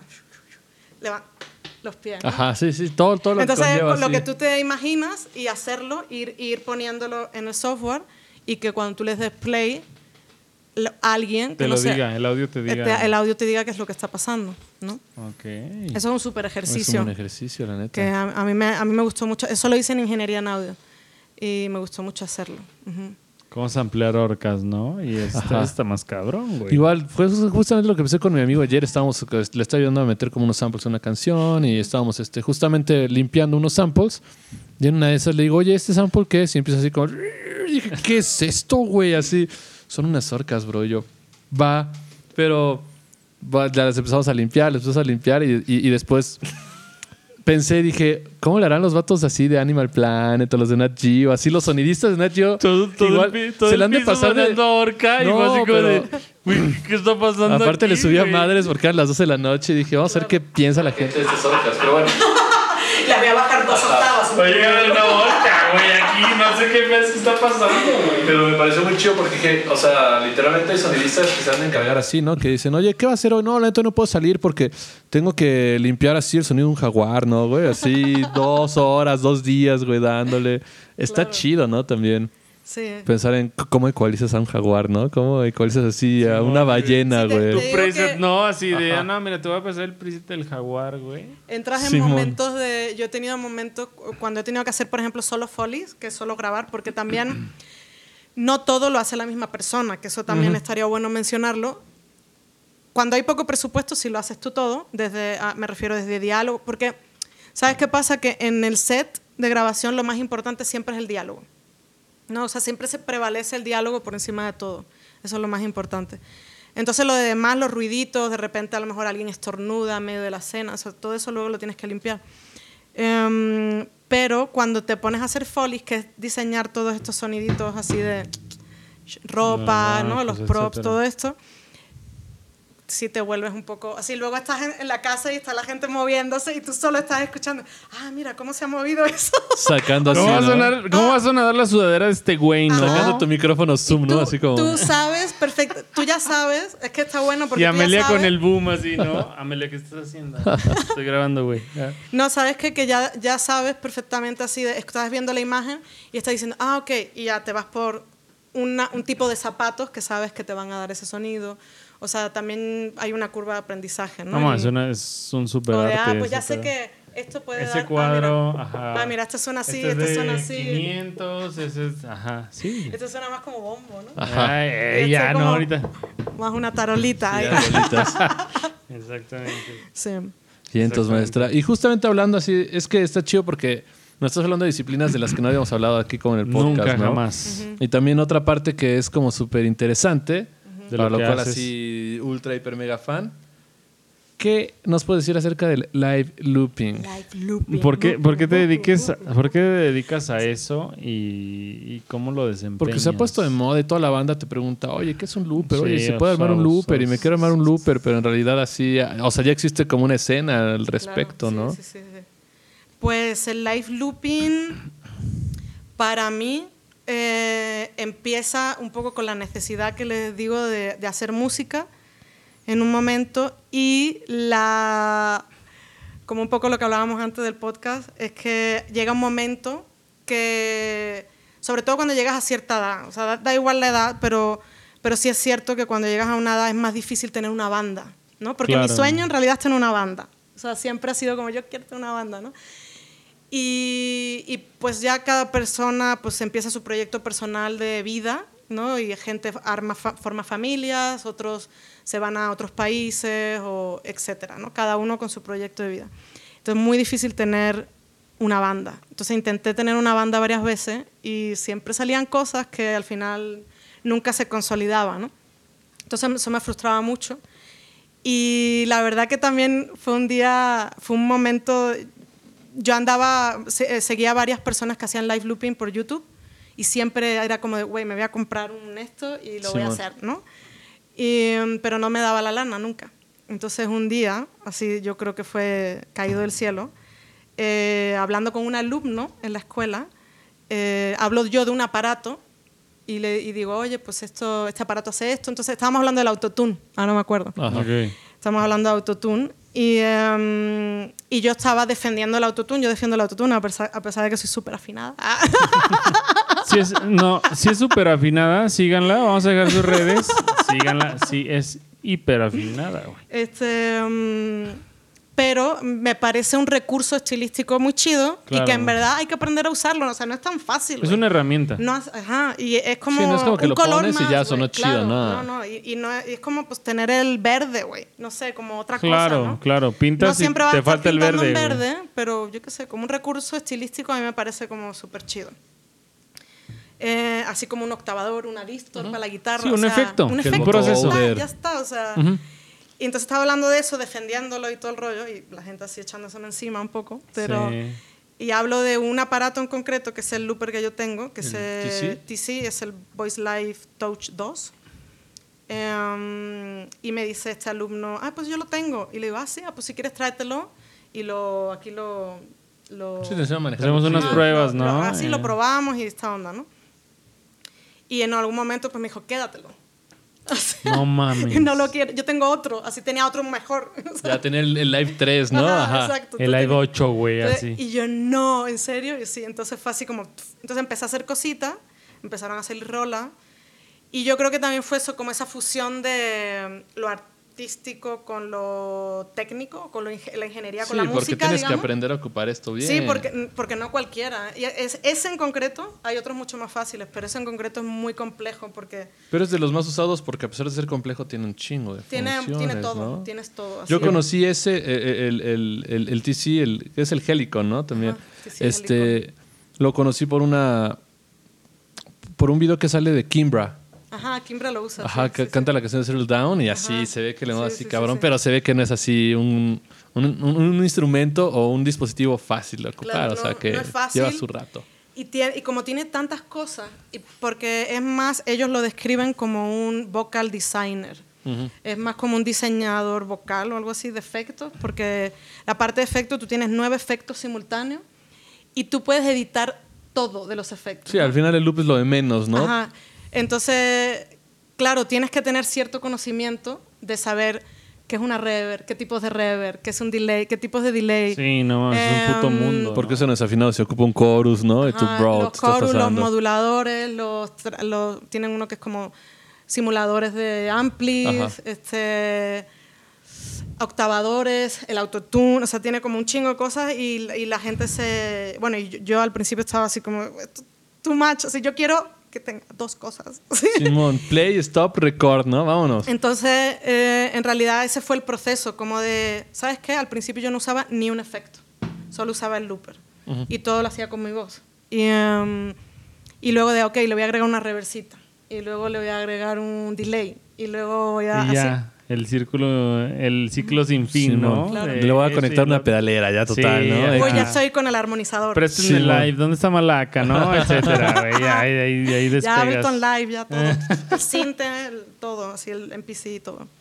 Pues sí, poco a poco. O sea, empezó así y la verdad que lo sentí como, como eso, como, como esta reconciliación un poco de lado artístico, lado... De lo que platicabas, ¿no? Al principio. Sí, cañón. Y, pues fue increíble. Eh, al final eh, lo empecé a hacer y empezaron como a surgir un montón de toquines. Como que también cuando empiezas a hacer cosas, tú vas también como atrayendo a ese mismo tipo de personas. Y pues yo empecé a hacerlo y, un montón de amigas, yo también, yo también, y yo tengo este pedal y ya nos empezamos a juntar. Y luego también con una maestra, Iraida Noriega, que, con la que estuve tomando clases con, eh, con ella, que es así, psh, capa Lleva del varios jazz. cursos, ¿no? Te- también te dan Ella, ella tiene, ajá, entonces tomamos un curso así todas, nos juntamos como 15 o 20 personas, éramos 18 personas, 18 morras, bueno, había un chico, Omar, maravilloso, Eh, todos, cada uno, además cada uno con un pedal diferente, hicimos la mm, Live Looping Orquesta. De pura casualidad no estaba una chava llamada Paloma ahí. Claro, Paloma Ah, Duque. sí. Saludos Obvio, a Paloma. Paloma. Paloma. Obvio. Oli, Oli Bandi. claro, claro, Paloma estaba ahí. Sí, pues. sí, Me contó, justamente Paloma me contó que estaba en ese pedo. Vi Claro, videos claro. porque me dijo, güey, estoy haciendo el pedo de live Sí, sí. También tenía un, un, un, un Tiene el mismo que el mío, sí, Sí, sí, sí, sí, sí. sí, cañón. Pues sí, pues así empezó y, y ahora pues a- armamos jam en mi casa, como que sí, pues la bandita pues se mueve y pues ahí estamos dentro. Y eh, esto también me, me hace pensar que, bueno, un, un concepto que creo que tiene mucha gente, porque yo también lo tenía, que como que la gente se queja mucho de la escena, ¿no? Y es que no hay escena de rock en o no hay Eh, escena de no sé qué en México. Es no nuestra escena- habilidad favorita, ¿no? Quejarnos. No, es que esto no me gusta, esto no, esto está de de la, la verga, escena. güey. Ajá, ¿no? de y la, la escena. escena. Y es como, ¿qué es la escena? ¿no? Y, y una de mis últimas como conclusiones y um, 20 que me han caído durante este último tiempo es que tú creas la escena también. Claro. ¿sabes? No, pues formas parte, ¿no? Al final de cuentas, o sea, eres... Entonces tú también eres motor de eso. Entonces eh, fue muy cagado cuando empecé a publicar videos porque, porque, eso, porque todos, todos, todos empiezan a, a- a preguntarte y a, a pedirte clases o a pedirte Consejos. consejos, ayuda, que les, les digas qué looper comprar. Sí, mientras más consejos les das, más les ayudas, más se va formando la Entonces, escena. ajá, entonces, exacto. Luego ellos tienen sus toquines, te invitan, o sea, como que ya se forma como toda esta retroalimentación. La escena. La, La escena, escena. la escena. Eso es la escena. Esa es la escena, bro. Exacto. Sí, no. Pues así chido. empezó mi onda con el live looping. Qué buena onda que tu alumno te haya regalado ese. Sí, sí, sí, sí, sí. Era un alumno muy mayor, es decir, o sea, me refiero que tenía la Ah, vida a resuelta. mí no me pues. regalan ni, a mí no me regalan ni un paste, güey. Por cierto, saludos a Johan. Él me regaló, me vino aquí a regalar una caguama del Día del Maestro, güey. Me voy a retirar wow. porque me voy a retirar porque a mí no me han regalado nada, güey. Guau. Bueno, a mí no fue por el día del maestro, fue así como te No digo. lo ocupo, ten, ¿no? Así. Sí, no, porque, o sea, yo le, le expliqué muchas cosas y luego le expliqué a usar el suyo, el, el, El el- nuevo. el más avanzado. Ujú. Y fue como, de, no, y yo no te lo compro, no, no, ya, quédatelo. Ok, bueno, No se diga. Bueno, no, te, no, no, no vamos Gracias. a pelear por eso, ¿no? gracias. Bueno. Y la verdad que ha Un sido- brindis por ese alumno que empezó el live looping, ¿no? Está muy chidas esas anécdotas, güey, porque luego no sabes, ¿no? O sea, que, que se te va a presentar, que va a desencadenar otra cosa como Ajá. más importante, ¿no? Aparte es que lo, lo cagado es que unos meses antes yo quedaba con una amiga y llameábamos y ella tenía el mismo aparato, entonces por eso yo lo conocía. Y yo lo tenía así como de, ese es el que me quiero comprar, ¿sabes? Y el siguiente el alumno, ten. Ajá, entonces Y llevas a tu Es el casa, que ya sí. tengo, ajá. Ajá. Sí. Aparte, tu me- amiga, me late mucho el "Ah, diseño, Me lo ¿no? Me late un chingo el diseño porque está diseñado para que lo puedas poner aquí, ¿no? Sí. En, en- en el, en el- en el atril del micrófono. O sea, a veces no es tan práctico, o sea, sí está bueno, pero a veces, por ejemplo, para el looping, o sea, tienes que calcular bien, porque si estás mirando, por ejemplo, ahora a la, a la cámara, eh, sí, sí. entonces, no sé, y si tienes otras cosas, eh, es complicado, pero como todo es como aprender a... A usarlo, convivir, ¿no? A ajá, a dónde, dónde, te, dónde te está- estás tú cómoda, hay gente que está más alto, hay gente que está más, más abajo. Tu set, ¿no? Ya, o sea, como Sí. concluyentemente. Bueno, primer cosa, tenemos que creo que hacer un relleno. ¿O soy el único que está? Yo todavía tengo un. Yo también, también tengo. Y antes que nada, Yo quiero agüita, ¿puede ser? claro que sí.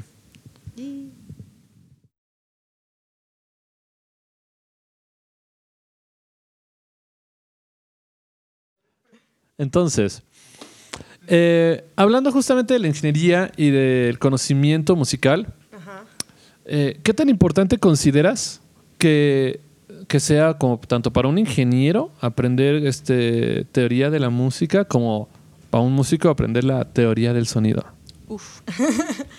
Creo que. um, Porque luego fíjate. están, luego están como peleados, ¿no? Sí, es así están como, como- que no, yo soy ingeniero, ¿no? Nada más soy ingeniero. O el músico es así como que con la bandera de Yo nada más soy músico y Sí. al final de cuentas, pues estamos en, La verdad que es lo en mismo. el mismo lugar, Es ¿no? lo mismo, sí.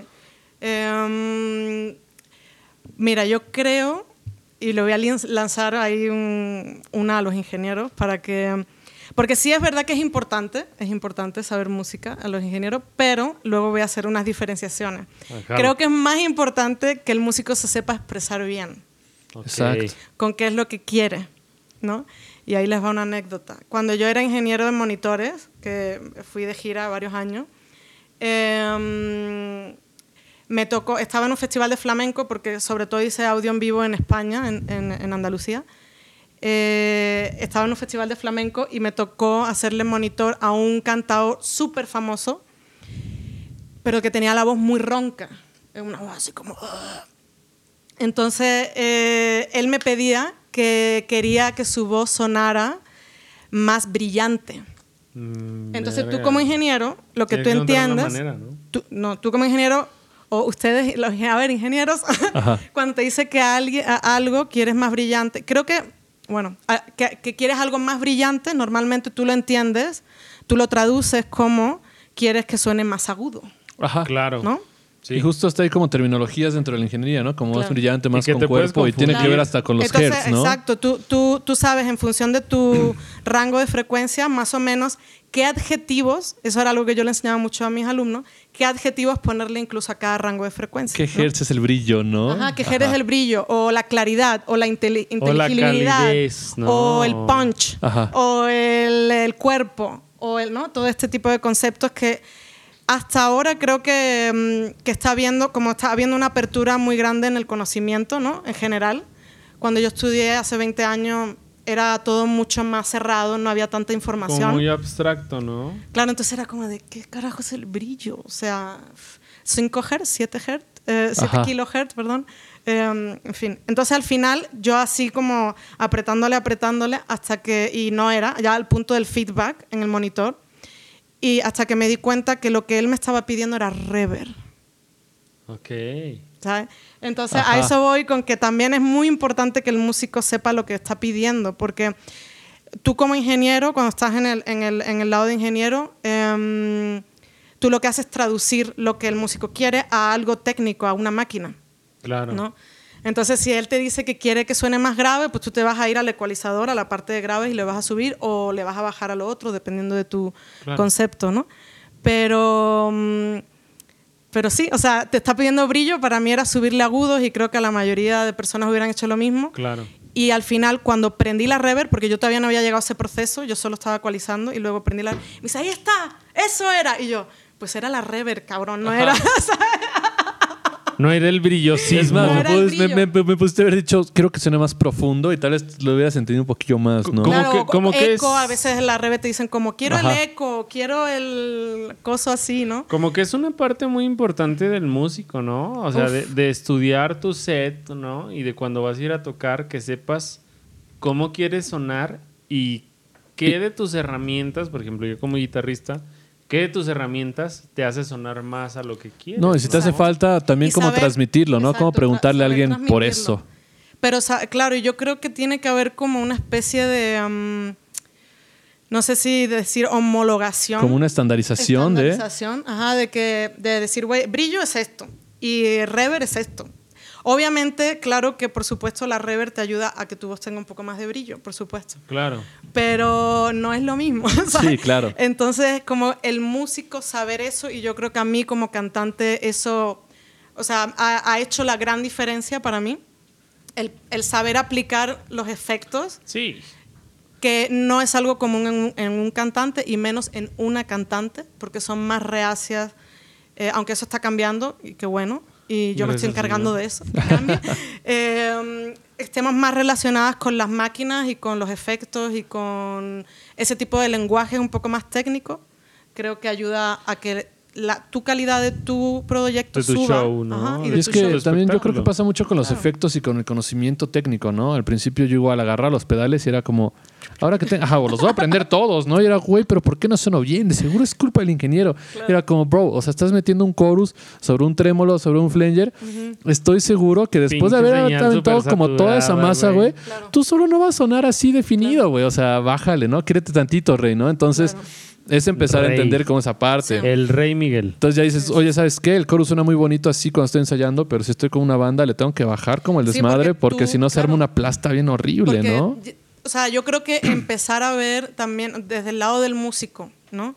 El músico lo que ve cuando estás en, eh, en En el ese... escenario. En, el en, en donde sea, ves, o yo cuando me pongo en el papel de, de músico, cantante, me pongo en el, en, como en un, un lado interno, no sé, de transmisión de emoción. Claro. Ujú. Eso es lo más importante para mí, como transmitir algo. Sí, ¿no? porque es arte, ¿no? Al final. Claro, entonces mm, no estoy pendiente de ay, la reverb, no sé qué, no sé cuánto. Eso ya es como otra parte de mí, ¿no? Sí, Así eso ya un lo tra- extra, un plus podría ser. Eso ¿no? lo trabajaste con días, semanas de anticipación, ¿no? Claro, claro, ya, ya sí, ya te sentaste a ver qué rever, a ver qué delay, que todo esto. Entonces, pero es muy importante como saber eh, eh, que el sonido o la música es sonido. La música es sonido. Claro. Y el sonido tiene como ciertos Sus conceptos técnicos y- claro. y, y eso te ayuda a entender, ¿no? Que una, no- que una nota equivale a una frecuencia, que los armónicos también son relaciones matemáticas, ¿no? Como todo, como que tú incluso en, la, en el canto, eso lo enseño yo a mis alumnas, nosotros somos como un oscilador, también puedes cambiar tú armónicamente en función, ¿no? De Al tu, resonador, los res- ajá, y de tu longitud de la laringe, cómo la pones, puedes crear más armónicos graves o más armónicos agudos, o, dependiendo. ¿no? Entonces, para mí es fácil verlo así, entiendo que no para todo el mundo, pero a mí me hizo entender la música y eh, muchísimo más, tener un, como un campo de visión mucho más Mucho amplio. más amplio, ¿sabes? claro. Y, y entender, entender lo que estás haciendo y lo que, y lo que pasa en las canciones que te gustan. Y Claro. eh, escuchar las rever. Ah, mira, Whitney Houston usa este tipo de rever. O no sé quién, o las cantantes que te gusten. ¿no? Y es Sí, que los tecnicismos están cabrones, güey. Sí, ¿no? Y te, y te hace mucho más amigable, yo, yo siento, al momento de estar, por ejemplo, haciendo el soundcheck, güey, o etcétera, en un show, pues si conoces esa parte ingenieril, ¿no? De eh, el registro, de la forma de onda, güey, de, de, qué, de qué registro estás usando, güey, si es más grave, si es más agudo, si es un efecto, si es el otro. Pues tú como músico le puedes decir al ingeniero, ¿sabes qué, güey? Pues aquí me Sí. gusta sonar más esto, yo lo logro con estos efectos en mi set, güey. Claro. Pues y el ingeniero ya tiene una idea, ¿no? De qué es lo que necesitas. No, güey, me quiero sentir más cálido, güey. Y pues dice, Sí, ¿qué Simón. chingas va a hacer, güey? Y no? seguido pasa, ¿no? Justamente, por ejemplo, cuando Sí. estábamos componiendo como rolas para el disco, pues sacamos estas cosas, ¿no? Y entre nosotros nos entendíamos, pero justamente cuando llegó Sebas, que por cierto ya también entrevistamos aquí, Saludos al Sebas. y Saludos. este... Y le, decíamos como nuestros tecnicismos, el otro sí lo veía con cara de que, no, mames, estos güeyes que peor, ¿no? Como, Güey, ¿qué te, Puga, ¿qué te metiste hoy? Ajá, o sea, literal, Iván estaba como haciendo un cinte o algo por el estilo. Era como, güey, está chido, pero necesitamos que suene un poco más chicloso, güey. Y el güey, no se diga más, ¿no? Ajá. Ah, va, Pero- jalo. Lo pero- tengo, güey. Lo tengo, lo tengo. pero ¿sabes El chicle, qué? ¿no? Y le subes a la Pero, mixer, güey. ¿sabes que Si tienes conceptos como básicos, porque no, te, no tienes que sacarte una ingeniería. O Sí, no, no, no, No tienes no. que sacarte ingeniería, pero conceptos básicos yo creo que puedes llegar a entender cuando Sí. dice chicloso, que puede, ¿no? A lo mejor a mí se me ocurre un wow, wow, Exacto, eso así. era chicloso. Exactamente eso era cosa. Buscamos un cinte que sonara chicloso. Entonces, lo claro. identificas con un proceso, ¿no? Claro, O con algún parámetro que tú puedas controlar. Al final Mira, se lo armó- estoy subiendo aquí y esto es el chiclosismo. Entonces el ingeniero ya dice, ah, este güey está manejando la reverb, o está manejando el delay, el delay o está Porque manejando tú como cosa. ingeniero, ya sea de grabación, de en vivo, de lo que sea, tú lo que haces es traducir. Claro. Exacto. Tú traduces lo que el músico, ok, el músico está haciendo esto, me dice que quiere que suene chicloso. ¿Cómo yo lo hago Sí, en no. estos aparatos que tengo, en esta herramienta? Que, porque a veces sabrías cómo hacerlo, pero tienes una herramienta menor. Claro. Pero es como de, ni modo, pues tengo solo tres, mm, tres Faders, Pues etcétera. con eso lo tengo que hacer, ¿sabes? Tres, tres frecuencias. Y al final el nivel de chiclosidad fue por meterle eh, más resonancia y justamente un envolvente para que sea como ajá, de chicloso, ¿no? Pero obviamente cuando, lo- cuando aventamos esas, esas cosas el vato nos veía con cara de puta. A ver, ahorita qué se les ocurre, ¿no? Pero, eh, porque, claro. Y el, eh, el- pinche bajo igual, que güey, es que me gusta que el bajo suene como llanta ponchada, ¿no? Y estos güeyes así como, güey, no mames, que suene más llanta ponchada. y este vato era como, va, va, me Ah, rifo. Simón, güey. Soy experto en hacer bajos llanta Lo logró ponchada, hacer sonar Claro. como llanta ponchada. Y le dije, güey, justo así lo Ah, quería, ¿no? eso. Pero dices, güey, está chido, pero si hubiera estado Agarró mejor. trip, ¿no? Ajá, que le pudiera, que le pudiera haber dicho en palabras más mortales, güey. Claro, que claro. Pero- Que llanta ponchada, güey. Eso, ¿sabes qué? Que yo me he dado cuenta también que eh, eh, es muy importante la recepción del ingeniero en ese sentido, ¿sabes? Claro. Porque, porque sí, yo me acuerdo cuando empezaba y, y- y que era chavita y, y, y venían músicos y me decían, eh, y decían, como, no me importa, o sea, como tú no sabes, yo sí sé, porque yo, ingeniero. porque yo sé manejar la consolota acá y no tienes ni idea, ¿no? Entonces, como que esa no es la actitud. Siento que es Claro. como de, ok. Es que o es sea, enti- en entiendo equipo, como ¿no?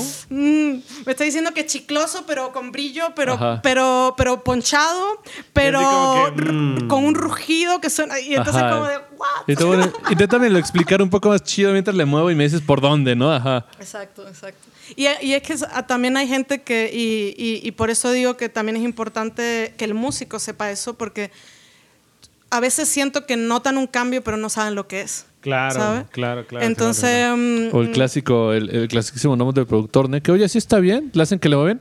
Güey, está perfecto, ¿no? ¿Has, has visto ese video Sí, del, sí, sí. del nombre del productor? Es para los que nos están viendo, es, es un video de un bajista, ¿no? Que está grabando eh, pues un disco, está grabando unos bajos y el productor le dice, no, es que quiero que suene más cálido, quiero que suene más este amoroso. O algo no le convence Quiero y dice, muévele, más- muévele a tu quiero bajo. que suene más. Entonces, ese bajista en ese video tiene un switch en su bajo, ¿no?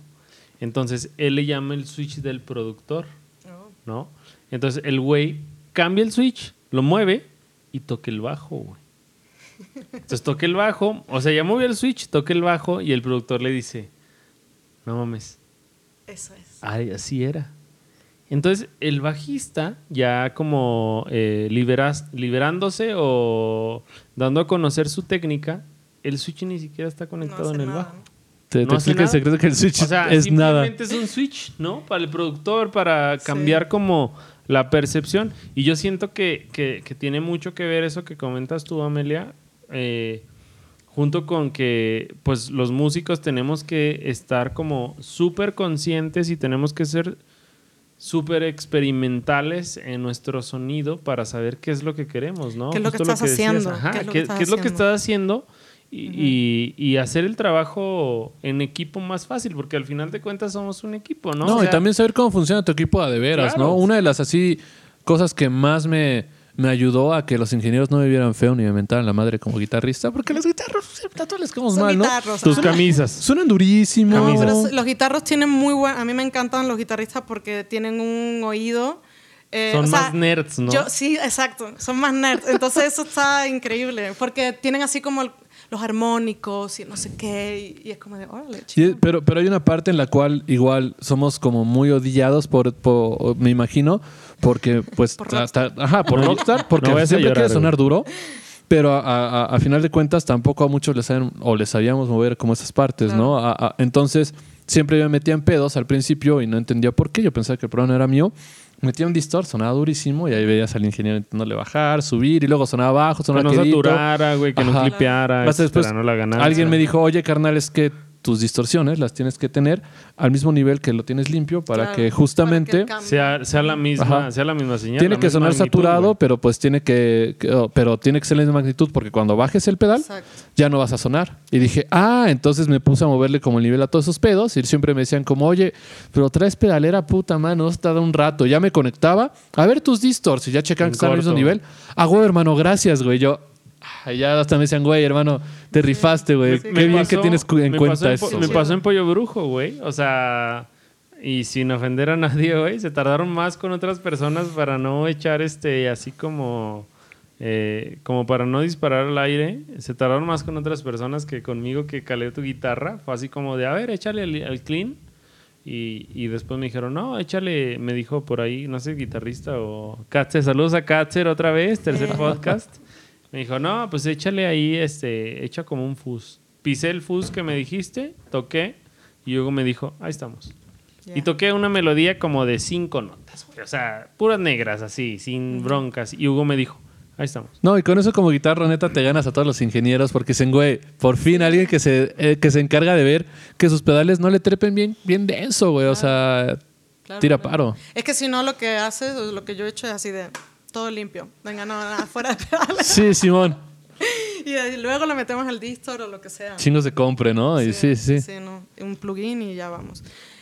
Sí, yo creo que es importante. A mí me pasó hace unos meses, fui a grabar y, y igual, pues lo que les contaba también al principio del podcast, como que hay gente que me conoce solo como cantante y gente que me conoce solo como Ingeniero. ingeniero. Y poca gente me conoce como las dos cosas. Entonces fui a grabar unas voces a una rola para un cortometraje y que ya, ya lo... Va a salir por ahí, saldrá. lo vamos, a, lo vamos a publicar Este, um, Si nos dejan. Igual y llegar al estudio y poder, entonces bueno, empiezo a grabar y me habían puesto un chingo, pero así, una un rever así como catedral de 8 segundos y mm, un delay también enorme, ¿no? Entonces, yo estaba, y, y- y- y creo que fue muy sencillo y como que hicimos clic muy rápido, lo que tú dices, con el que me estaba grabando, que, mm, que fue de, no, no, ¿sabes qué? Ponme una reverb de dos segundos, ponme un hold de dos segundos, un reverb mm, de tanto. Y ya, y el wait, y ya, pude grabar súper Listo, cómodo ¿no? y listo. Sin ¿sabes? entrar a terminología Sí. que de la calidez, que Y el vato dijo una- se pone el sol. Una güey. pelea menos con un músico, güey. Ya quedó, nos Claro, tú estás entendimos. cómodo, tú como porque yo entiendo también que cuando he, he grabado cantantes, como que no saben lo que, o sea, que no se sienten cómodos, pero no saben lo que es, ¿no? Claro. Entonces eso es lo que, lo que yo abogo porque se- el músico se preocupe Conozca, también ¿no? por conocer de con qué rever se siente cómodo, más o menos de qué tiempo. El tiempo, exacto. Y un delaycito, porque los delays son la salsita de, Obvio, del la taco. cremita. Ajá. Y ya, con eso ya estás del otro lado para un cantante, ¿no? Con Sebas igual tenemos ese pedo de que échale más poposita, ¿no? Así como suena chido, pero le hace falta más poposita, güey. ¿Puede ser, güey? Claro que le puede Güey, echar es que tu poposita. güey. terminología también no mames, eh, échale la mano, güey. Poposita está. Ajá, o sea, como ya suena muy chido, pero como que estamos un poco más de popó, güey. Nosotros, claro, güey, el güey, ahorita le echo popó y le echaba popó y sonaba mejor, ¿no? Nunca supimos que le movió y hasta si le movió cosas, pero Claro. A nosotros nos mantuvo en satisfechos. este caso yo creo que el switch del productor lo tenía Sebas. güey. Sí, güey, y muy posiblemente nos la aplicó güey. Yo lo muchísimo, he usado güey. muchas veces. Sí, güey, es que con ustedes está cabrón. Pero nosotros Pero satisfechos, funcionó, güey. güey, Funcionó, güey. Súper funcionó. La estrategia que haya Vayan tomado. a escuchar Jet Nebula y... ¿Cómo se llama su primer Uh. disco? lo? El primer disco es Jet Nebula, el segundo es Contacto. Contacto. Uh, me encanta, me encanta. Jet soy fan de. Jet, Ne- Sí, Jet Nebula. Uh. somos todos fans de Jet Nebula. Algún día van a regresar por ahí, como los Backstreet Boys, ¿no? Siempre, bro. Ay, yo quiero que regresen. ¿Los Backstreet Boys o Jet Nebula? Los dos. Los dos. obvio, obvio. Todos queremos que regresen los Backstreet Sí, Boys. güey. güey, ya, jalo, güey. ya han regresado. Imagínate con nuestra playera ahí, güey, Palacio de los Deportes. Sí, jalo, güey. Sí, Sí, yo también. Backstreet jalo. Boy fue mi primer concierto en vivo ¿Dónde? que vi en Madrid. No con mames. 13 añitos o así. Ajá. O sea, mi primer como gran venue así de... Para otros es como por McCartney y cosas así. Para mí fueron los Backstreet Boys. No mames, Así que le tengo mucho cariño a los Backstreet Boys. Nada en contra. ¿eh? No, super, super bandota, no mames. Yo creo que también. de forma afortunada, igual, pues por ser de un lugar de Hidalgo que colinda aquí con la Ciudad de México y tener a mis primos acá, fui a muchos conciertos y siempre he estado acostumbrado a ir a conciertos. Allá también había, en las pirámides había. Yo desde los 13, 14 años iba a conciertos y a bandas que me latían y también vi a Metallica, Ah, qué chido. Santana, fui a Pobrecito, pobrecito Steve Estaba chido. Y luego te das cuenta de que en otros lados no es Ajá. tan normal. A mí me parecía Sí, algo como no completamente común. Y cuando fui a Brasil, justo que te, que- que te contaba, me decían, no, ¿te gusta Queens of the Stone Age? Y yo, sí, en vivo están bien perros. ¿Los viste en vivo, güey? Ah, es que, es que eso es otra cosa, regresando un poco a la Ciudad de México, que es que aquí en México hay un montón de melómanos. O sea, a todo el mundo le gusta la música muchísimo. Aparte de que hay mucha música en vivo, hablas con cualquier... Y, y es muy normal escuchar a alguien que le guste Queen of the Stone Age y los Backstreet Boys. O, Sí, ¿sabes? Como, pues, Britney en- o sea, Spears y o sea, así, ¿qué ¿no? tiene de malo? No hay nada malo. No, No, nada. Allá está como muy segmentado en España. Como ¿Te gusta el metal? Te gusta el metal. Y, güey, no te salgas del metal. ¿Te gusta el grunge? Te gusta el grunge, ¿no? Y como que tienes que mantener ese papel de me gusta Esa esto, postura. pues esa postura. No, es que es Steven Wilson de las 8 a las 10, de las 10 a las 12 Rocío Durcal, güey, sin pedos. Sí, sin broncas. Y luego después ponemos el, lo que sea. Las de banda, Mecano, ajá. Sí, banda, mariachi, botella no tras importa, botella, sea, no así. Nosotros no nos importa. De ¿Cómo hecho, era la rola que te gustaba a ti de El tucanazo, el ah, tucanazo. El tucanazo, ahorita le vamos a poner el tucanazo, echar baile y todo lo, todo lo demás, sí, sin. Igual iba, Puede, to- todo, todo cabe, todo cabe en México. iba a entrenar Exacto. box en la secundaria y ponían Con Final Countdown, ponían güey. así canciones como rockeras para que te encendieras y después arremanga la reempújala, güey. y tú Sí, es que echando Jala, merengue, güey. Michael Jackson y luego, yo qué sé, sí, es que es maravilloso. A mí, eso, a mí esas mezclas me encantan. Y, y porque es, es como muy absurdo y creo que eso, re- como surrealista, reina aquí maravillosamente. Sí, justo yo, yo, yo he tenido así como pláticas con varios alumnos que, por ejemplo, ya sabes, el estereotipo del que le gusta el reggaetón, el que le gusta el metal, el que es DJ, ¿no? Y así como Y Pancho de mediador. todos contra todos, ¿no? Y a mí me ven así como, no, profe, es que usted se ve rockero, usted le tienen que apoyar al Maiden y así, Claro. ¿no? Y, y pues yo les digo, a ver, no, es que eh, la música tiene diferentes recursos en diferentes géneros. ¿Qué tal si escuchan Linkin Park, por ejemplo? ¿no? Bandota también. Y, y tienes rap, ¿no?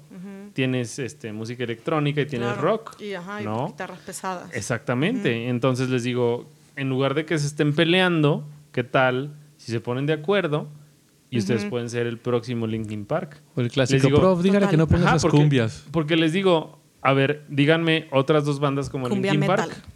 Cumbia metal. Hay, hay de todo, No, ¿eh? no existe, no existe otro Linkin Park, güey. Porque fueron los que, para mí, desde mi punto de vista, rompieron ese como estigma, güey, y juntaron los géneros, güey, así como gorilas también.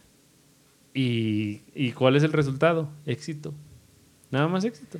Sí, pues es que es como, como co- la comida mexicana es muy así también. Es como mezclar cosas muy... Tortillas, crema, Carne. No, no, ¿sabes cuál es así la comida Vámonos. mexicana que más así Chilaquiles. representa Maíz, esa maíz. mezcolanza? Con eso haces todo. Con haces... Los chiles en nogada. Los chiles en nogada sí son así una cosa completamente extraña, güey. O sea, es un chile que le ponen así granada y aparte le ponen durazno, ¿no? Y dices, ¿cómo este Y- pedo va a combinar? y- y, ¿Qué es? ¿Nueces? o Nueces. almendra o algo Ajá, así? y carne molida. Y, y dices, ¿qué pedo? O sea, En un chile que pica. ajá, es con Rocío crema. Durcal, Moenia y... Y, y pinche Luis Miguel, güey, así. Ajá. Sí, güey, sí. Sí, a mí Sí, me gusta ese, como ese sincretismo así, me encanta. Y ver como también esta cultura de, de los, como de los altares, por ejemplo. Ahí, ahí me parece que se condensa también cañón, como, como el, el cristianismo, pero, pero con lucecitas. Y folclor. ¿no? Tintes de pinches aztecas, maravilloso. etcétera. Sí. Maravilloso. Súper fan, súper fan. ¿Qué más? ¿Qué más, Fuga? Así es ¿Cómo como... ¿Cómo estás? Así es como Primero, convences ¿Cómo están? a... Primero que nada, ¿cómo están? Así ¿Están como bien? convence, yo súper bien. Así es como que convences a alguien de España de que México está bonito. Ah, pero yo creo que ella se convenció sola, güey. A base de Sí, yo, mm, experiencias. Sí. Y surrealismo. Surrealismo. Pues siempre he sido muy fan del surrealismo. Entonces eso como que hizo clic ahí, chingón. Jalo. Tienes que atreverte. Eh, es complicado, es complicado mm, a veces, pero muy satisfactorio otras. Entonces te mm, compensa muchas veces las malas por las buenas. Como las buenas son tan buenas. Que dices, va, me dices, rifo. va, venga, ok, sí. Porque sí, a veces ahí hilando con esa, esa, esa pregunta de ahí. Esa pregunta que sigue. Bueno, no sé si es la es pregunta, no sé si es la pregunta que voy a hacer, pero eso. ¿te has encontrado con alguna ah, como limitante o como obstáculo tú siendo extranjera al buscar como chambas o obtener chambas aquí en México? ¿O o cómo es? Porque luego, yo no sé. Hablando pero- también del, del extranjerismo y como de la diferencia que también aquí lamentablemente se le da como la onda del género, Ajá. ¿qué has notado aquí? No, Eh, y porque ¿Género creo, creo que cuál? Más, más, que, más que género, bueno, mi pregunta es... ¿De mujer o, No, de, espérame, espérame, o de espérame. soul? Ah. Eh, o de, o de, de, lo gen- de la música que O me de gusta. flow. Ajá, flow, porque- ¿Flow violento porque traigo un chingo, güey. No, este... Porque luego en, en México eh, tenemos una cultura, o se maneja como un término que se llama malinchismo, que yo creo que lo conoces, ¿no? Sí. Que es como darle prioridad a, a personas que son del extranjero. A mí, yo no sé qué tanto afecte o no, no, la verdad no he estado en una situación así, pero tú qué nos podrías contar de eso, del Ujú. malinchismo. O sea, tú, tú, tú cuando, tú cuando buscas una, un trabajo, eh, siempre ha sido por los contactos que ya tenías, te ha tocado concursar con otras personas de México, te ha tocado Mm. que te dan preferencia porque eres de otro lado o que te discriminan porque eres de otro lado o Sí. cómo está o cómo te ha tocado en tu experiencia vivir ese show aquí. Uf, muy complejo, pero mm, porque hay, hay muchos factores, ¿no? Em, creo que sí he tenido oportunidades gracias a que soy española, por supuestísimo. O sea, eso creo que creo que para mí es un privilegio. O sea, sí, sí lo considero un privilegio, no, no, no voy a, a negar lo contrario. Em, pero eh, está el SAT. Saludos al SAT.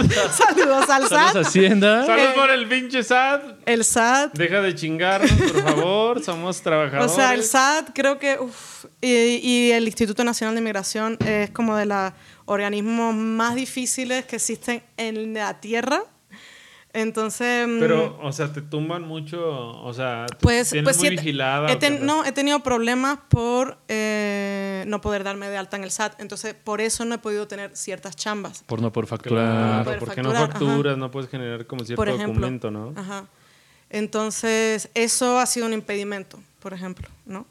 Em, luego también creo que, mm, o sea, como analizando, porque sí, sí, para mí fue algo como que me impactó, porque no, yo no me había dado cuenta de, de eso hasta tiempo después, em, del ser extranjera, etcétera. O sea, sí creo que es una ventaja, pero también yo sí he competido con mexicanos, por supuesto. Hemos hecho entrevistas para un mismo puesto de trabajo. Y te pongo un ejemplo. Fui a una entrevista en una empresa, una gran empresa, en la que trabajé dos años. Y eh, éramos un chico y yo para la entrevista. Y pues yo fui a la hora que tenía que ir. Fui con mi currículum impreso. Y ya, ¿no? Pues es lo que te piden. Vas a Cumpliste- hacer- cumpliste Cumplí con- con, un mínimo Con los requisito. requisitos, ajá. El chico llegó tarde y llegó sin, sin el currículum impreso. No, así de, ay, puedo abrir mi correo desde acá Ah, y te lo imprimo y Nah, no sé ¿sabes? Pónganse las pilas Me también. da chance de ir a un internet, ¿no? Así. Sí, sí. Entonces, yo no digo que todos los mexicanos son así porque trabajo con mexicanos que son así pistolas, o sea, son... Y he aprendido de ellos, o sea, yo he aprendido, o sea, sí, he aprendido de ellos, de mexicanos y de mexicanas, que son así increíbles, ¿no? Y son mis referentes, ¿no? Incluso. Eh, pero sí me doy cuenta, y creo que todos pueden también, que hay como cierta parte del mexicano a veces Que es como descuidado, Que es como ¿no? descuidado. Entonces, ahí ya no juega con que tú seas extranjero o no.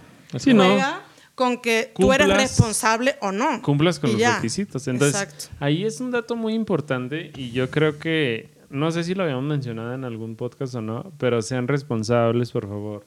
Sí, sean si una cita- puntuales. exacto, ir, ser si le- puntual. si le- leyeron una vez los requisitos, léanlo otra, otra, otra. Léanlo siete veces los requisitos. Lleven dos copias de cada cosa. Exacto, Lleguen temprano. Es que sí, es que sí, güey. Porque Sí, o sea, ve súper preparado Por- para que nada te falle. Ve una, llega una hora antes por si el metro eh, está bien. O sea, yo entiendo que la ciudad a veces es complicada Sí, cuando llueve, claro. que no sé qué.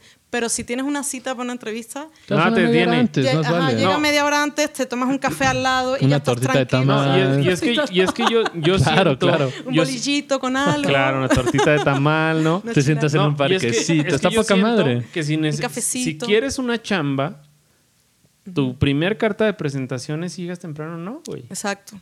O sea, Eh, es- o sea, la yo primera quiero ser el guitarrista de quién te gusta, güey, de Maná, güey. Y la cita es a las 12, güey. Llegas a las 12, dice un maestro muy querido por ahí que le mando saludos, Rodo, que seguro te acuerdas. Si llegas a la hora, llegaste tarde, bro. Tienes que llegar antes de la Sí. hora. Y hiper preparado, toda tu documentación, tres veces, siete veces, porque una hoja está mal impresa, porque se te rompió cuando lo sacaste de la mochila, etcétera. Entonces, eh, qué chido que Amelia lo menciona y yo les recomiendo, en mi poca experiencia que tengo, preparen todos sus documentos, preparen su viaje y lleguen siempre al menos unos 20 minutos antes de su chamba, de la entrevista, del casting, de lo que Sí. sea, lleguen sí. antes. Lo peor que puede pasar es que te encuentras el carrito del pan dulce, te chingas un café, una concha y hasta vas más ameno, ¿no? Dices, Y "Ah, lo, y huevo". lo mejor que te puede pasar es que llegan, llegan todos tarde, güey. Tú eres el que llegaste temprano, güey. Exacto. El Ya director tú. musical, el Exacto. director musical es Edmundo, güey. Y dice, güey, este güey llegó temprano como yo, contratado, güey. Claro, ¿No? es que eso es lo que pasa después, ¿sabes? Y a mí, por ejemplo, eso es otro consejo para los que están estudiando. Mi primer, yo salí, yo tuve mucha suerte también porque estudié ingeniería en audio y saliendo, dos meses después, empecé, a- eh, me fui de gira, ¿sabes? Eh, haciendo eh, monitores con un- una banda que de repente tuvieron un super hit, así se virali- vira- viralizaron muchísimo. Ok. Se llamaba. mm, ¿Cómo se llamaba? Bueno, la canción era Opa, voy a hacer un corral. ¿Cómo se llamaba? ¡Ah! No me acuerdo de la banda. Oh no, oh no. Bueno, no importa. ¿Caifanes? Ah, no. No, no, no importa. Opa, Maná. voy a hacer un corral. Se llamaba eh, la canción, la, el super hit. Entonces me voy de gira con ellos. Luego pegan cabrón. Ya los conciertos así, Plaza de Toros enorme. Yo recién salidita de la carrera. ¿Y tú quién crees? O sea, yo era la ñoña de la clase. Yo era la más ñoña de la clase, ¿no? ¿Y quién crees que me contacta? A mí, el, el chavo que menos ñoño era de la clase. Sí. Que dice, no mames, necesito a alguien que me tire el paro, que saque el jale. Vamos a hablarle a Amelia, I ¿no? need Entonces, backup. pues, Ajá. ajá, Sí, entonces, sí, ¿a quién llamo? Pues llamo a la ñoña de la clase. O sea, y me llamaron, y así conseguí mi, prim- mi primera chamba. Y después de ahí se desencadenaron todas. ¿no? Y con lo que voy es que también como que cuando vas a clase y estás estudiando es muy importante. Yo no lo tenía, yo no- la verdad que no tenía ese concepto en ese momento, pero luego sí me di cuenta lo importante que es como desde ahí ya tener eh, cierta como aptitud de trabajo, Claro, ¿sabes? sí. Y porque si eres el que siempre está en la peda, que está, está todo bien con las Está pedas, bien, sí, ¿eh? sí. pero Nosotros esto es Pero este mientras trabajamos. Mientras- es claro, guaraná. mientras eres Esta madre es guaraná. ¿no? Eres responsable, eres chambeador, no, o sea, a pesar de ustedes, Cumples no con la manches, chamba, o sea, ¿no? Si yo tengo que arreglar algo o, o quiero que alguien toque una guitarra de, como toca Puga o tú, o, o sea, te jalo, ¿no? Entonces como que también tú tienes que proyectar lo que tú quieres eh, Que piensen de ti, ¿no? Lo que O tú quieres recibir, o sea, yo quiero que me contraten para esto, pues yo tengo también ya hacerlo. Sí, tienes que y- proyectarte Y que, la, como y ese. que la persona ese. que te busque te, te va a buscar porque sabes que es segura tu chamba, ¿no? Exacto, Que, lo va, exacto. Y que va a hacer las cosas. Y que, y que vas a, A tiempo, a- a trabajar, bien. exacto. Sí, entonces otra vez yo creo que sí es muy importante la responsabilidad en todos esos aspectos. Tengan sus instrumentos en línea, si van a llevar en línea me refiero a bien cuidados, si van a llevar su guitarra, si van a llevar su bajo, si van a llevar su batería, si van a llevar su voz inclusive, no se pongan pedos antes de la audición, este cuiden su voz, lleguen temprano, etcétera. Yo creo que ese es un es un consejo como demasiado básico Es de vida. pero como que está muy eh, ambiguo entre, entre el ambiente musical porque eh, yo creo que conozco ciertos amigos conocidos que dicen, güey, pues yo, o sea, yo toco la guitarra en vergas, ¿no? O sea, si vienen 7, 10 güeyes, pues yo toco más chido. Pero llegan a la audición y yo sorpresa que si, que si el director está buscando Sí, de actitud- los siete güeyes invitaron al...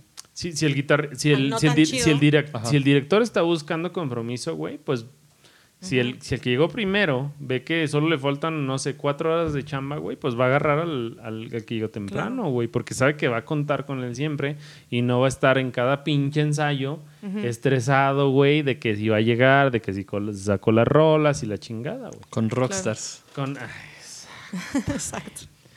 Sí, no, la actitud rockstar, rockstar no te ayuda. No, a- no. Olviden el concepto de Rockstar, muchachos, ya. Se Eso no perdió. existe. Solo Eso sigue vivo funcionaba en los Slash. 80. Ajá, a partir de los Slash. 890 ya se perdió. ya Aerosmith y ya, güey, ACDC. No, y era un concepto que era su imagen, pero muy seguramente eran unos güeyes bien perros clavados también, ¿no? O sea, güey. Güey, imagínate el Voy a salir Maiden. unas fotos con un Jack Güey, Daniels chingándome en el fondo, pero No, la neta es que no, me la paso chingando. Espérate, imagínate al güey del Maiden que, que es el piloto del avión, güey. Yo ya me O sea, perdí. imagínate ese güey, ¿no? Así de, no, pues ya acabamos el ensayo, ando bien pedo, mañana me subo al avión y no hay pedo. Vámonos a. Australia, Y- muchachos. No, es güey, imposible. ni madres, Ni, siquiera te dejan, ni siquiera te lo permiten. güey, las, aerolíneas y los aeropuertos, güey, te piden ciertas como eh, requisitos, güey, que ese güey tiene que cumplir a pesar de que es un rockstar. Entonces, Imagínate ser Angus Young, güey, y vivir a su longevidad, güey. shorts, te tienes que cuidar, güey. O sea, por más rockstar que te veas, te Sí, tienes que güey. Sí, cuidar, claro. güey. si tienes setenta y tantos, no puede ser lo mismo que Angus Young, güey. Güey, la última todos, vez que lo vi, güey, neta, ya tenía setenta y tantos, lo que fuera. El vato. Quiero hacer público que Mike me caga. Shorts. Lo odio.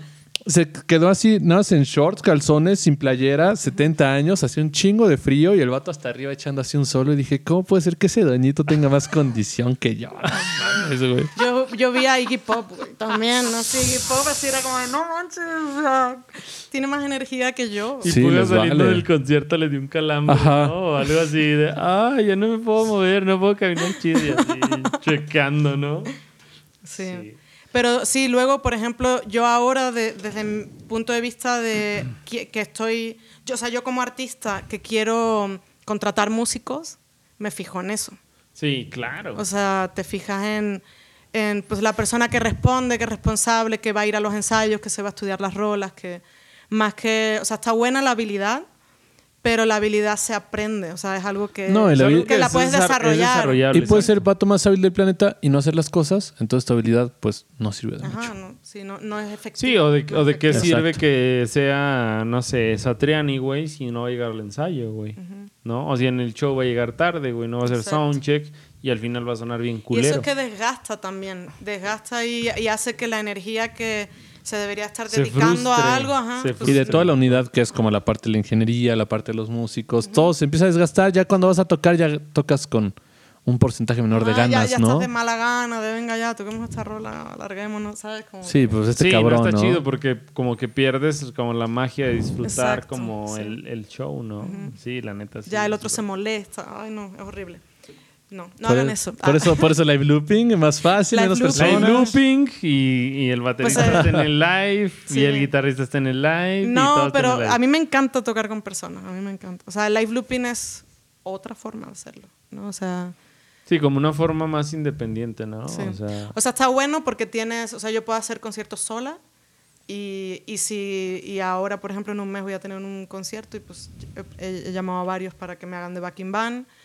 Yo creo que, mm, que además está buenísimo el live looping, a mí me ha servido mucho para los que se quieran animar a, a hacerlo, porque como tienes que hacer tú todo, eh, tienes que aprender de ritmos, ¿no? Porque no Claro. siempre vas a estar haciendo los mismos. Claro. Eh, tienes que aprender líneas de bajo, tienes que aprender eh, acompañamientos, tienes que aprender armonía para hacerte voces eh, y luego aplicar efectos si ya te quieres como divertir y ponerle esa salsita. Claro. eso. Y luego también como, como, cómo desarrollas la rola a lo largo del tiempo, ¿no? Cómo vas a empezar, cómo vas a hacer un Las intro, dinámicas, ¿no? Luego, ajá, dinámicas, cómo, hasta dónde vas a El llegar. verso, el coro, luego- el puente, Exacto, bla, cómo bla, vas bla. a caer, cómo no sé qué. Y tú solita, que luego sí es cierto que siempre pasa algo y, y tienes que improvisar sobre tu improvisación a veces, porque así el botón que le diste no, No se cayó en el uno. No, Sí, ¿qué, sí, qué está O pasando? cualquier cosa, entonces tienes que aprender como a, a vivir con, con ciertos errores, que pues, eh, también es como un proceso de aprendizaje vital. Que ¿no? se me Como- encantó tu jam cuando te alargaste, ¿no? Y tú, si supieras que me alargué No por puro mames. accidente. Se me trabó un botón, ¿no, güey? Sí, y le di ahí a madres. Yo tengo, tengo un video que, que todo el mundo así tuvo, es de los videos que más se han visto de mi Instagram, y, y tiene un efecto aplicado de como de megáfono, y fue un, fue un error, en realidad, y queda súper bien, así, pero increíble, porque tengo una, un, un foot switch, y como que tiene un, hay un falso o algo, y le di a uno, pero se activó el de al lado, ¿sabes? Y. y quedó súper chingón y cuando lo vi dije, a huevo. Que. Y- chale, pues megáfono va y a la ser, gente ¿no? Ni así, pedo. uh, rifada. Y yo, si la gente supiera Claro que sí, claro que sí. Genio, ¿no? Y Así lo quería. Así lo quería, claro. Entonces eso es muy importante también de- del proceso del live looping porque tienes que lidiar con tus propias cagadas en vivo. No lo puedes deshacer. Sí, no, hay nadie más que la cague, no es como le voy a echar la culpa al baterista. es Voy como, a deslupear. ¿no? Ajá. O así, o, o la mira, la clásica que echas el clavo así gacho, ¿no? Ajá, el teclero, ¿no? Que el bro. bajista, ¿no? Pinche mundo, güey. Sí. ¿Qué pedo, güey? Pero no, no pasa, güey. O sea, no puede Sí. pasar porque tú eres el que estás disparando, el que estás programando todo. Entonces un, gran proceso de aprendizaje como de mm, personal, como de vida, así de rendición, de, güey, la cagué. Y de creatividad también, porque es como, güey, la cagué así, el, el, el ritmo está chueco, pero voy a Vamos meterle para algo adelante, ¿no? Vamos para, para para que, ajá, no, te pones como a arreglarlo. Y entonces sale otra rola diferente. Y De R&B a música balcánica, ¿no? Así ya. Sí, cosas Cantos gregorianos, Ajá. ¿no? Pero, pero luego también aprendes a lidiar con esta onda que creo que también es muy típica al principio, de que no te gusta lo que haces. Sí. Claro. sí, Nunca sí, te sí. gusta lo que haces. Así, cantas, te grabas, haces una Dices, rola no y mames, "Ah, suena bien culero. pura mierda. y-. Y, y luego empiezas a apreciar otras cosas tuyas que tú dices, güey, pues sabes qué, no me salió como yo quería, pero, güey, no mames, este ritmo, con esta armonía, con esta cosa que hice aquí, como que, Claro. que ese contrapunto ahí como que medio machó. O, y... o escuchas, escuchas lo que hiciste como, no sé, tres semanas o un mes después y dices... Suena chido, ¿no? Ajá. No, sonó estaba tan chido, mal, ¿no? Ajá, exactamente. Este soy yo, estoy listo. Instagram, ahí te va. claro. Así, sí. Entonces, Amelia, este, como pasando al siguiente tópico, quisiéramos que nos contaras como tus mejores experiencias tanto en la parte ingenieril como en la parte de live looping o en los escenarios. ¿Cuáles son como las experiencias que tú has tenido que te han marcado como más chido? O sea, que has, que has dicho, porque a mí me ha pasado justo lo que dices tú, así como de, de, de que te quedas en blanco, ¿no? En, en un, Un show. en una audición y así, y bajas y dices, güey, este pedo yo no sirvo para esta madre, la chingada, pero hay al- algo dentro de ti que te dice, güey, la cagaste, pero Tienes que tienes chance de cagarla, güey. O sea, eres un ser Claro. humano, puedes Sí, sí, ¿Cuáles son como las, la- l- o sea, las circunstancias que a ti te han marcado más en este camino que has tenido en la música? Mm, ¿Es experiencia buena o mala? Más bien lo que hayas dicho así como, Ajá. este fue el punto, un punto de Si inflexión quieres en dos y algo. dos, tres y tres, así como tú, como tú lo tengas. Mira, una que se me viene a la cabeza, sí, la primera que se me venía a la cabeza fue en un taller de improvisación, que fue cuando como decidí como empezar a aventarme. Sea, eh, mucho de, de- en realidad de mi aprendizaje viene a través de la improvisación, ¿no? Y acá en México hay mucho jazz, cañón. Entonces, eh, me acuerdo que estábamos en un taller eh, y e- estábamos como haciendo circle songs, así como que todo el mundo estaba cantando. "Uh, uh, uh, uh". Y venga, tú improvisa, y luego tú, y luego tú, así como hace Bobby McFerrin un poco. Estábamos en- eh, con Iraida Noriega. Y, eh, y esta, ella empezó a, a improvisar y empezó como, a- había una dinámica que hacíamos que mm, empezábamos a decirnos cosas pero sin palabras. ¿Vale? Ah, Eso es algo de algo Arte, mucho, mucho- arte. mucho de, de canto, ¿no? Y, Claro. y- y algo que a mí me gusta desarrollar también en, en- en alumnos. Que es como de, güey, dime, échame toda la mierda, pero no me digas una palabra, ¿no? Dímelo cantando. Dímelo cantando, obviamente. Claro. ¿Qué estamos haciendo entonces, aquí? está- entonces ella me empieza como a cantar así bien acá. Haciéndole de pedo. Ajá, haciéndome la de pedo. Y yo estaba súper, güey, me está cantando Irene de Noriega que tiene un bozarrón y no sé qué. Y yo estaba así como súper... ¡ah! Y, y pegué un, ¿sabes? Como un, una Salto patada al suelo ajá. Y, y solté ahí un berrido. ¿Se la regresaste? Sí, claro. ¿Qué dijiste? A o sea, ver, no, no se lo regresé porque no, no es que ella estaba luchando conmigo. No, No, fue una lo entendí así. respuesta, fue una respuesta. Claro, sino más bien ella me estaba como incitando a Llamándote. que eso sucediera. ¿no? Claro.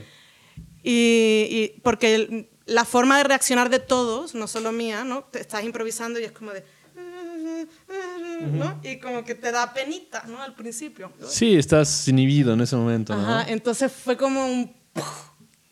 ¿Sabes? Como el romper un poco el, ahí el... Y, y pegar un grito, que no recuerdo si sonó bien o no, pero para mí fue, muy, libe- fue muy liberador. Ajá, y fue así de... ¿no? De, de meter una yo, patada, claro. meter una patada al suelo. Y entonces fue cuando ella me dijo, ahí, ahí estás, ahí estás. Y ahí terminó la canción, así, ¿no? Entonces fue como, ¿no? Y, y sentir como mucha, mucha emoción. Adrenalina, etcétera. Uf, cañón. Esa fue, esa como ha sido de, la, de las que recuerdo así más cañona. Luego, yo creo que todas, o sea, en todos los conciertos que he dado, he tenido como ciertos momentos en los que yo creo que a todos les pasa, que mm, te va muy bien, pero de repente la cagas y como, ah, ya te empiezas a venir abajo, te empiezas a venir sí, abajo, sí, te te, a- tienes, te tienes como que levantar tienes- solo, y ¿no? Sí, solito te tienes que levantar. Como de, güey, ya estás aquí, vamos, pendejo. Y es como, de, levántate". no te puedes ir abajo, no, no, no, ahora no, venga, vamos, vamos, vamos. Y- Ese, ese es un. Perdón que te interrumpa, pero ese es como un lapsus. Creo, no sé si te, te ha pasado a ti, pero a mí Pasa en sí. todas las tocadas, Ajá, güey. es así como de, güey, no mames, toqué mal esta nota o este acorde o la chingada. Sí, Y así o este como de. momento que me encantaba, Ajá. la cagué. ¿no? Ajá, y no sé, te están viendo así como 5 o 10 personas y, güey, se dieron cuenta y la chingada, güey. Cada pero- vez se vuelve un poco más fácil, pero sí, siempre, siempre está, siempre está. Sí, güey, o sea, depende, yo creo que qué tan crítico seas contigo mismo, güey. Estás como en ese mood de, güey, la cagué, la cagué, la cagué. Pero creo que Sí. ahí entra lo que, lo que estás diciendo tú, o lo que ibas a decir, perdón que te interrumpí, pero de como de, pues uno solo, ¿no? Ajá, sí, es como de tú contigo mismo ahí. Eh, ¿Querías en ti o no? ¿Querías sí. estar aquí Exacto. o no querías estar, no? Exacto.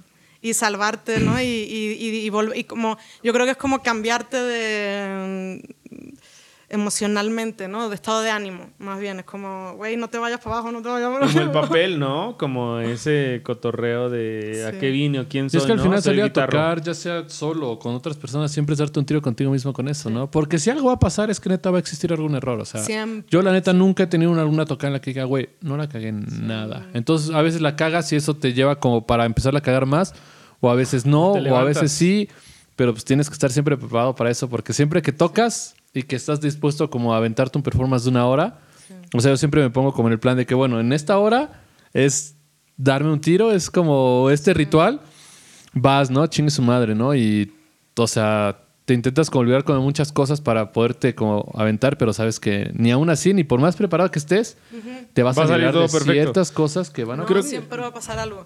A mí una vez me pasó que di un concierto, de, estaba haciendo live looping y pues todo iba súper bien y de repente empezaba, y estaba en un mercadito de estos como así fancy. y, um, De los bazares, ¿no? de estos Ajá. bazares así y empezaron a asar chiles, güey. No. Entonces me Empezaron pi- a tronar me, ahí. empe- me empezaron, me empezó a picar la garganta. No mames, la cañón. salsita, ¿no? Ajá, entonces era como, ¿y ahora cómo le hago? Y pues ahí ah, resuelves. Sí, como- menos voz, a aventar más tecla Ajá, o algo así. exacto, Entonces yo creo que aquí podremos aventar otro consejo, ¿no? Para la gente que está empezando, que se prepare para cuando esté en el escenario, pues no todo va a ser perfecto, ¿no? O se sea, preparen para lo que sea. Ajá, va a ser altibajos y como me decía... Desde se me cayó la plumilla a están asando chiles al lado de donde yo estoy tocando. Porque puede pasar eso y más, güey, sin pedos.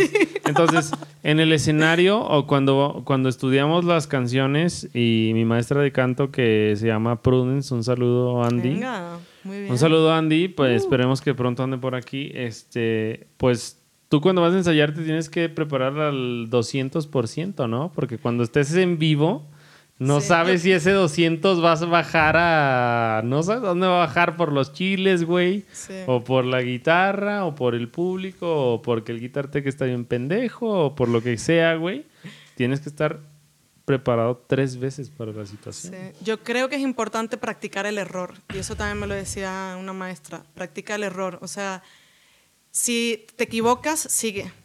Claro. Ajá. Ajá, porque si siempre que, siempre que mm, te equivocas, paras, estás aprendiendo a parar siempre en el mismo lugar, ¿no? Y, creo que es algo... Es así como de, ah, es la parte donde la cago y me voy a parar, Ajá. ¿no? Y Entonces en, siempre, ajá, Y en el show es así como de, güey, no te puedes parar, güey. Y claro. es cosa muy de instrumentistas que dicen, no, o sea, si te equivocas, la nota que da pie a que se den cuenta que te, que te equivocaste no es en la que la cagaste, sino en la que sigue. La que sigue, si ¿no? te paras, luego le vas a dar cuenta. Si te sigues derecho, van a poder encontrar Se mamó. Nota de paso, güey. Nota de y en, paso. en una de esas te ve ahí algún profe mamón y ah, este güey toca outside. Víctor. Guten, ¿no? Dice. No, este güey toca bordados, güey. Víctor Guten dice que. Sí, microtonal, Solamente güey. En estás que a- su guitarra, Ajá. ¿no? Y ya, Se güey. mamó. Es famoso, güey. Víctor Guten dice, ¿no? Que solo estás a un semitono de estar en el tono correcto. Exactamente. Entonces dices, güey, ya la cagué, pues me sigo derecho y pues chingas madre, Maestrazo. ¿no? Saludos Sí, a sí, Richie por ahí. ¿Sabes con quién tomó una clase igual muy buena? Saludos al maestro Eric Sajid.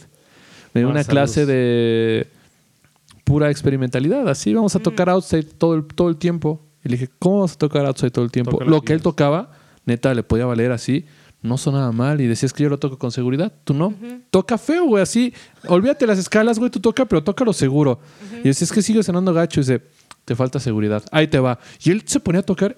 Sonaba bien, güey. Sonaba bien, güey. Y era como, ¿qué pedo? Dice, carnal. ¿Qué es este truco? Ajá, o sea, tienes que ser amigo de Los las notas error- erróneas, Sí, bro. Sí, yo también lo creo, es cañón. Pero me encanta la improvisación y es como, no, Y es donde más se da eso y es, es lo bonito, es lo cañón, bonito. y a lo mejor tú crees que vas a caer en una nota, caes en otra y dices, bueno, no importa, me voy a este lado y, y de ahí te fuiste a otro mundo totalmente diferente y fue gracias a un error. Sí, es lo que el espectador dice como, no mames, es súper rifó. ¿Cómo se le ocurrió eso? Y tú, ni yo sé, ¿no? Ocurrió. Sí, ocurrió así. Y creo que también es parte de la magia de la música, ¿no? Como que también el error eh, eh, tenga espacio. también. Sí, porque pues es parte de nosotros, ¿no? Al, al final de cuentas, yo creo que pues eh, las cosas perfectas no existen, ¿no? No existe. No, y si son demasiado perfectas, igual yo siento que Eh. tu cerebro de tantos como asimilar patrones va a decir como, güey, qué perra hueva, ¿no? Prefieren que se sienta como algo un poco más orgánico. Sí, algo No más topas, también. no topas Exactamente. el outside, güey. No topas los bordados. Sí, exacto, O si te avientas- tocas tan correcto. Exacto. Sí, es- pues pones una rola con puro medio, con lo que se van a decir como, güey, suena bonito, pero como que le hace falta Pero ya no. Ajá. Cágala. Grasa- grasita, Exacto. grasita. Exacto. Como la que, la poposita. La poposita, sí, cágala un poquito, mi bro. Échale, sí, sí, sí. Sí, cañón. Se aprende mucho del error y sobre todo eso. Es como quitarte el susto después de haber a eso como quedado, haberte quedado en blanco. En, Curtirte. en- es como de, no, o sea, no me va a volver a pasar, pero ¿cómo no me va a volver a pasar? Pues es que Porque ya estuviste en esa situación. Sí, exacto, pero si me, es que si me pasa, voy a hacer otra, voy a seguir. Voy a ¿Sabes seguir. no voy a parar, resolver? voy a seguir. Ajá. ¿Sabes cómo y, resolver? y de ahí lo que salga, ¿no? Y, y creo que eso ya es ganancia.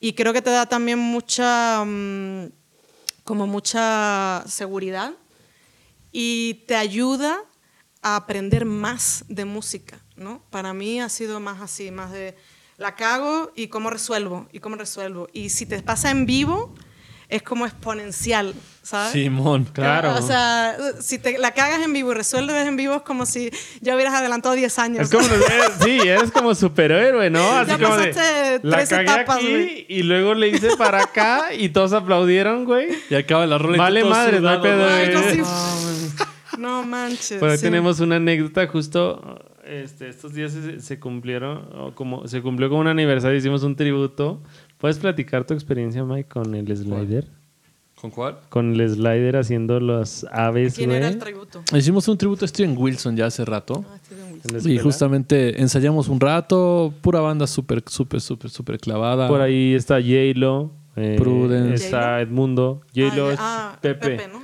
Ah. Pepe Edmundo este Iván tecladista Ah, Iván. Sam Bates, este, Prudence, o sea, estábamos así con Su puro- generación ahí, Ajá, pero estaba así, picudos, estaba el nivel así. Ensayamos las rolas mucho y nos salían súper bien. Y justamente, de cierta forma, todos estamos ya como puestos en que en vivo habían ciertas cosas que iban a ocurrir que no iban a pasar en los ensayos. Por ejemplo, a mí algo que me pasó es que había un punto en el que teníamos que hacer sonidos de pajaritos. Entonces yo agarré como Puga un dijo, Puga dijo, yo hago los pajaritos, ¿no? Dije, Puga pero- así, así, él, yo hago los pajaritos. de Sound designer desde- dentro Sound de la designer guitarra. desde la guitarra, ¿no? eso. Así, bien ya lo sabía hacer en el slide y todo el pedo. Ya me funcionaba en los ensayos. A la hora de la tocada, se me ocurre ponerme el slide en la bolsa que no era. Entonces yo súper confiado, a dos así, a, a- No, no, no, a dos no, a un segundo así. A micras de segundo de que le tocara hacerlo. me busco en la Hizo bolsa. esto el güey. Hizo así. Y oh, sorpresa que su slider no estaba en esa bola. Tuve que resolver y lo tuve que hacer con la mano. Sonó más o menos como un ave, pero no sonó a. sonó como una ave enferma, güey. Así, una sí, estaba ronca. Tercer mundo, güey. Ave asmática, la neta. Y justamente en el video sale que después de que lo hago, vuelto a ver a Pancho y le digo como... Y me platica, ahorita que terminemos te enseño el video, pero me platica así como que, güey, lo tenía en la otra bolsa. Oh, no. Pero era así como, eran como tres segundos Pero ¿qué crees? A partir de eso, como ocupo el slide en ciertos momentos, cada vez que lo voy a ocupar, me compré dos. ¿Y lo traen las dos bolsas? Tengo uno en cada bolsa.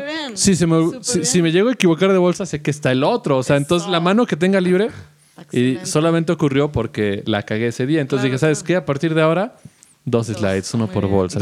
creo que una parte muy importante que nunca habíamos tocado en el podcast justo es eso de los errores y cómo solucionarlos. Entonces, yo creo que el consejo que al menos desde mi punto de vista podría darles es como dijo Amelia, pues aviéntense. Y si algo, el error. Ajá, si algo les va a, Si algo, si algo, si algo les va a salir mal. Coelho. Ah. Coelho. Coelho. Si algo les va a salir mal, pues acuérdense de lo que estudiaron que les puede salir bien, ¿no? Y regresen a ese camino, ¿no? Porque, pues a final de cuentas, la perfección no existe y yo les puedo hablar. Ah. Exactamente. o vete a otro lado. Exacto. No importa. Y yo, yo, les yo les puedo platicar de guitarristas así de talla mundial como puede ser, no sé si conozcan a alguien que se llama Marcos Fogli o como Jordan Rudes que es eh, tecladista del Dream Theater y e, etcétera. O sea, músicos que están en la élite de, de, de, la industria. Yo los he visto en vivo y se equivocan, güey. Que según nosotros no la cagan. Ajá, se equivocan. Y ellos no no se avergüenzan, ni se ponen a llorar, ni se, ni se echan a las lágrimas porque se equivocan, sino al contrario, Saben que es una constante, güey. Exactamente, güey. Exactamente. O sea, ves a Marcos Fogli, güey, o a Jordan Ruiz equivocarte, güey, y dices, güey, somos humanos. O sea, se vale hacerlo y lo que importa no es que te equivocaste, sino como dijo Amelia, justamente muy acertado, desde mi punto de vista, cómo resolverlo, cómo tratar ese error, ¿no? Sí, abrazarlo, me gusta decir. Simón. Porque no, es no lo rechazan, no es como, ah, mierda. O sea, a, lo mejor puede haber un momento en el que te pones así, pero tienes como que aprender tú a, decir, ok, me equivoqué, pues vamos a, hacer, vamos, vamos a hacer que, que, que, este error sea una virtud, o sea, una cosa buena, ¿no? O sea, como, como cambiarle tú también ese, ese significado, ¿no? Tú, tú se lo cambias, ¿no? Exacto. lo cambia. Exacto, como ya. Digo, por lo menos desde el live looping, obviamente la guitarra es como diferente. No, es lo mismo. Ah, pero nosotros también estamos así grabando así. A veces hasta llega a pasar que estás como improvisando así en, un pedo y te equivocas como por una nota, un cromatismo, lo que sea, te sigues derecho y dices, ¿sabes qué? Pues para que parezca ahora que lo tengo todo planeado, ahora voy a ocupar esa nota para ver qué pedo, ¿no? Entonces, no, no, se ve que este güey lo planeó y exacto la avientas, ¿no? Entonces, cagadamente es como el pedo de que si ya la cagué, ahora una buena opción es volver a ocupar esa nota en la que la cagué para que parezca premeditado, ¿no? Hay un chingo de formas de hacer las cosas, ¿no? y, de, resolverlo. es la seguridad, es como seguir, ¿no? Y, ah, hacemos muchos ejercicios con, con, unas amigas que a lo mejor, ah, mira, pues saca esta rola, ¿no? Y, la toca y así. Y, es como ah, qué chido. Y dice, no, pero es que me equivoqué, hice el verso y luego iba al coro, pero luego... Me equivoqué en una palabra. Ajá, y yo pues yo no lo noté. exacto. Yo no lo noté, o sea, lo notas el tú público no lo va a notar, Exacto, entonces el público no va a notar nada. Yo, a mí me gusta pensar que el público está de mi lado. Claro. O sea, el público viene a ver algo que le... O sea, el público quiere que le guste... Gusta, ¿Cómo sería? El, el público quiere que, que le guste, lo, que tú estás haciendo. Exacto. Entonces, güey, yo los traigo aquí conmigo y... Si me equivoco, van conmigo y no hay pedo, no, pues pasa nada. o sea, lo sentí, lo hice y pues vámonos derecho, ¿no? Sí. Porque creo que gran parte del trauma de, de cuando te quedas en blanco, por ejemplo, y, y, y, así como de, no, ya me equivoqué, y no sé, no, y haces el drama, es porque piensas que ellos te están juzgando. No, y piensan que todo lo van a notar de la misma forma que tú. Y no, la juzgada viene como de... o después de una tocada, ¿no? Que dicen, ¿cómo te fue, güey? La neta, siento que la cagué varias veces, ¿no? Y el otro instrumentista dice, güey, yo lo noté. chido, pero yo la cagué como seis veces y yo, bro, yo ni me di cuenta. Solamente se da cuenta el que está tocando en el momento. Claro. Entonces, la gente está ahí para disfrutar eso que lo tenga... Y tú también, ¿no? Entonces, como que surfear esos errores es... Uf, eh, es hermoso. Libera. y libera Exactamente, son palabras sabias. Entonces, yo creo que para, ha sido un podcast demasiado ameno. Demasiado. Amelio, Amelio, Ame- Amelio. Amelio. ¿No es Amelio? Ah, es un nuevo término, güey. Jalo. Am- armenio. ah. Armenio, Armenio. No, ah, de- de- demasiado amenio. Amenio. Amenio. Ya, Amenio. ya, ya no sé hablar, güey. Este. Entonces, para cerrar, Amelia, este. Si tienes algún consejo que tú le quisieras dar, nosotros siempre ponemos como el ejemplo de si tú le estuvieras hablando como a la Amelia del pasado. Uf. ¿Tú qué, ¿Tú qué consejos, siendo uno, dos, tres, los que tú quieras, tú qué consejos les podrías dar pensando de que tal vez te- en, el, en el canal te pueda ver o escuchar alguna persona que eh, tenga como las mismas pasiones que tú? ¿Tú qué consejos les podrías dar como para romper ese... Pues sabe, tú sabes, ese estigma de la música que existe, a pesar de que tenemos un chingo de cultura aquí en la ciudad, etcétera, pues aún así estamos como todavía como apartados. ¿Tú tienes algún consejo que le podrías dar a alguien que tenga tus mismas orientaciones eh, profesionales? Mm, uf. pues yo le diría que, mm, que haga, o sea, bueno, que crean en ellos mismos o en ellas mismas. O sea, eso como que es lo más importante. O sea, mm, cree en lo que haces, lo hagas bien o lo hagas mal, no importa. O sea, pero sí cree en lo que haces y a partir de ahí empieza a hacerlo y busca como, creo que un poco cliché, pero busca tu tribu, o sea, busca como esa comunidad que está en el mismo canal que tú, ¿sabes? Claro. Y a partir de ahí, desarrollate, sigue haciéndolo, sé constante y, em, y no quites el dedo del renglón, o sea, como que ahí. Porque Y disfruta, disfruta hacerlo, o sea, como, como pues yo creo que como que ciertas personas que tendemos al perfeccionismo, nos obsesionamos con eso, con, con que todo sea perfecto y acepta que nada va a ser perfecto y que empieces donde estés con lo que tengas, ¿no? A mí eso me sirvió mucho. Como que yo Claro. siempre esperaba a tener la interfase perfecta, la computadora perfecta, El eh, tisigélico. el tisigélico, eh, la afinación perfecta, o sea, como todo. las lo- clases perfectas para cantar perfecto, ¿no? Claro, todo perfecto, ¿no? El vocal coach que él entrena con Michael Jackson, ¿no? Así Ajá. todo, así todo lo... Y luego te das cuenta que va más en la onda de sentirse uno libre, sentirse uno como que disfrute y, y goce lo que hace y que, y que disfrutes el proceso, pues. Claro, de, siento de crecimiento. ¿no? Siento que tu identidad es como inigualable, ¿no? Al final de Claro, cuentas. tú eres, eres, o sea, como tú no va a haber nadie. Y eso yo me he dado cuenta tarde, ¿no? Así como ayer. Ah. Justo O sea, sí, al ra- hace rato que hace me rato. bajé de... sí, o sea, no, porque sabes que, que, que a, a colación de esto de la tribu, o sea, yo siempre, como me gusta mucho la música afroamericana, y yo no soy afroamericana claramente, eh, y me costaba mucho encontrar gente que le gustaba la misma música que a mí. Entonces, cuando empecé a encontrarla, eh, este, me empecé a dar cuenta que a pesar de las mismas influencias que teníamos, diferente. sonábamos muy diferentes y éramos muy diferentes. Claro, es que, es que es el arte. Y ahí es cuando empecé a creer en mí. Claro. ¿sabes? Sí, y que- a que decir, güey, pues sí "Ten- tengo. o tengo sea, algo sí, que no claro. tienen Tengo mi estos propio güeyes, discurso. ¿no? Y- claro, claro. Tengo mi propia historia, mi propio discurso, mi imagen, mi identidad. O sea, todo es diferente a cualquier otra persona. Entonces ahí está el mensaje. Por favor, como lo dijimos, creo que en varios podcasts más confíen en ustedes. Sí, creo que... Es no sé, difícil, pero no eh, imposible. Es muy difícil, pero creo que si no confiamos en nosotros mismos, pues...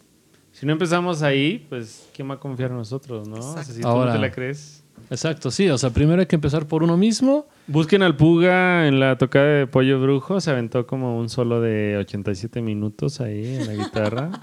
Qué chido. Me aplaudieron mucho, a pesar de que la caí durísimo. Es lo bonito, es lo bonito de esto, la Pero música. Nadie se dio cuenta, no le digan a nadie, pero... Todo fue disfrutable. El único que se dio cuenta, por cierto, lo vamos a invitar eventualmente al maestro Valentino Contreras. Maestro Valentino. Pero bueno, justamente pensando en los regalos, ¿qué vamos a regalar en este momento, bro? ¿Verdad? Mm, ¿Qué van a regalar? no sé, podemos regalar mezcal, podemos regalar playeras, podemos Siento que una regalar... playita, ¿no? Está, está bien. Si, no sé si Amelia tenga alguna sugerencia. No, ¿No? sé, playera puede ser. A ver, ya. Eureka. O Vamos- si quieren una, eh, no, no me importa. No, no, eso, eso nos lo Ah, vamos a sacar nosotros, No, pero de todas esas hay que formas. promocionar la venta para Ajá, que- no, pero de todas formas, por si no lo sabían, Amelia hace unas mermeladas buenísimas con unas combinaciones de sabores así tendidas. No sé, si, no sé si se habían dado cuenta, pero estoy más feliz hoy porque le puse mermelada a mi cerveza. Vamos a regalar dos mermeladas, dos mermeladas escogidas por la mismísima Amelia. Ok. Porque les canta, ¿eh? O sea, no es cualquier este, mermelada. Dejen de comprar. Nivel artesanal, hecho en Es olla de la barro. mermelada. Es la mermelada. Es la mermelada. Bueno, vamos a regalarlas para el que nos pueda decir. Ahora van a hacer dos preguntas, porque si no está Dos- muy fácil, sí, porque las ponemos fácil Dos y luego el. Fer contesta todo, güey. Los Tiene fans, que- los tiene fans. que ser, es más. Yo- voy a- cosa. yo voy a contestar. propongo una cosa, no, no, propongo una cosa. Tú haces una pregunta técnica y tú haces una pregunta técnica. Uf, Y el que conteste las dos preguntas técnicas no le hace que las hayamos mencionado o no las hayamos mencionado, como para que tenga ese una mérito. pregunta técnica. Ajá, técnica de lo que quieras, De de, lo que hemos hablado, o Ajá, de lo que hemos hablado, de voz, etcétera, ingeniería. Mm. Tú una y tú una. ¿Qué es el sound design? ¿Qué es el sound design, Oh, wow. Amelia? Eh, bueno, yo pues yo voy a hacer de live looping. ¿Sí? Ok, sí, lo que quieras. Mm, ¿cómo se llama el looper que uso? Ah, Perfectísimo. Se arma. Perfecto. Se arma. Eh, Amelia, ¿cuál es el nombre? muchísimas gracias por estar aquí. Gracias a Muchísimas. ustedes. El doble de gracias por escucharnos y por seguirnos y por hacer las dinámicas. Y esperemos que esto se repita muchas Claro, veces. claro que sí. Salud. Gracias. Gracias por el espacio, por su entrega y compromiso. Exacto. Con la escena. Con la Con la escena. Con la escena futura de los chicos. Eh, gracias por estar aquí, gracias por vernos, eh, gracias Amelia, gracias a Mike. eh, nos vemos en la próxima. Gracias a ellos. Al, al Todo, esperemos que todo chido. Bye.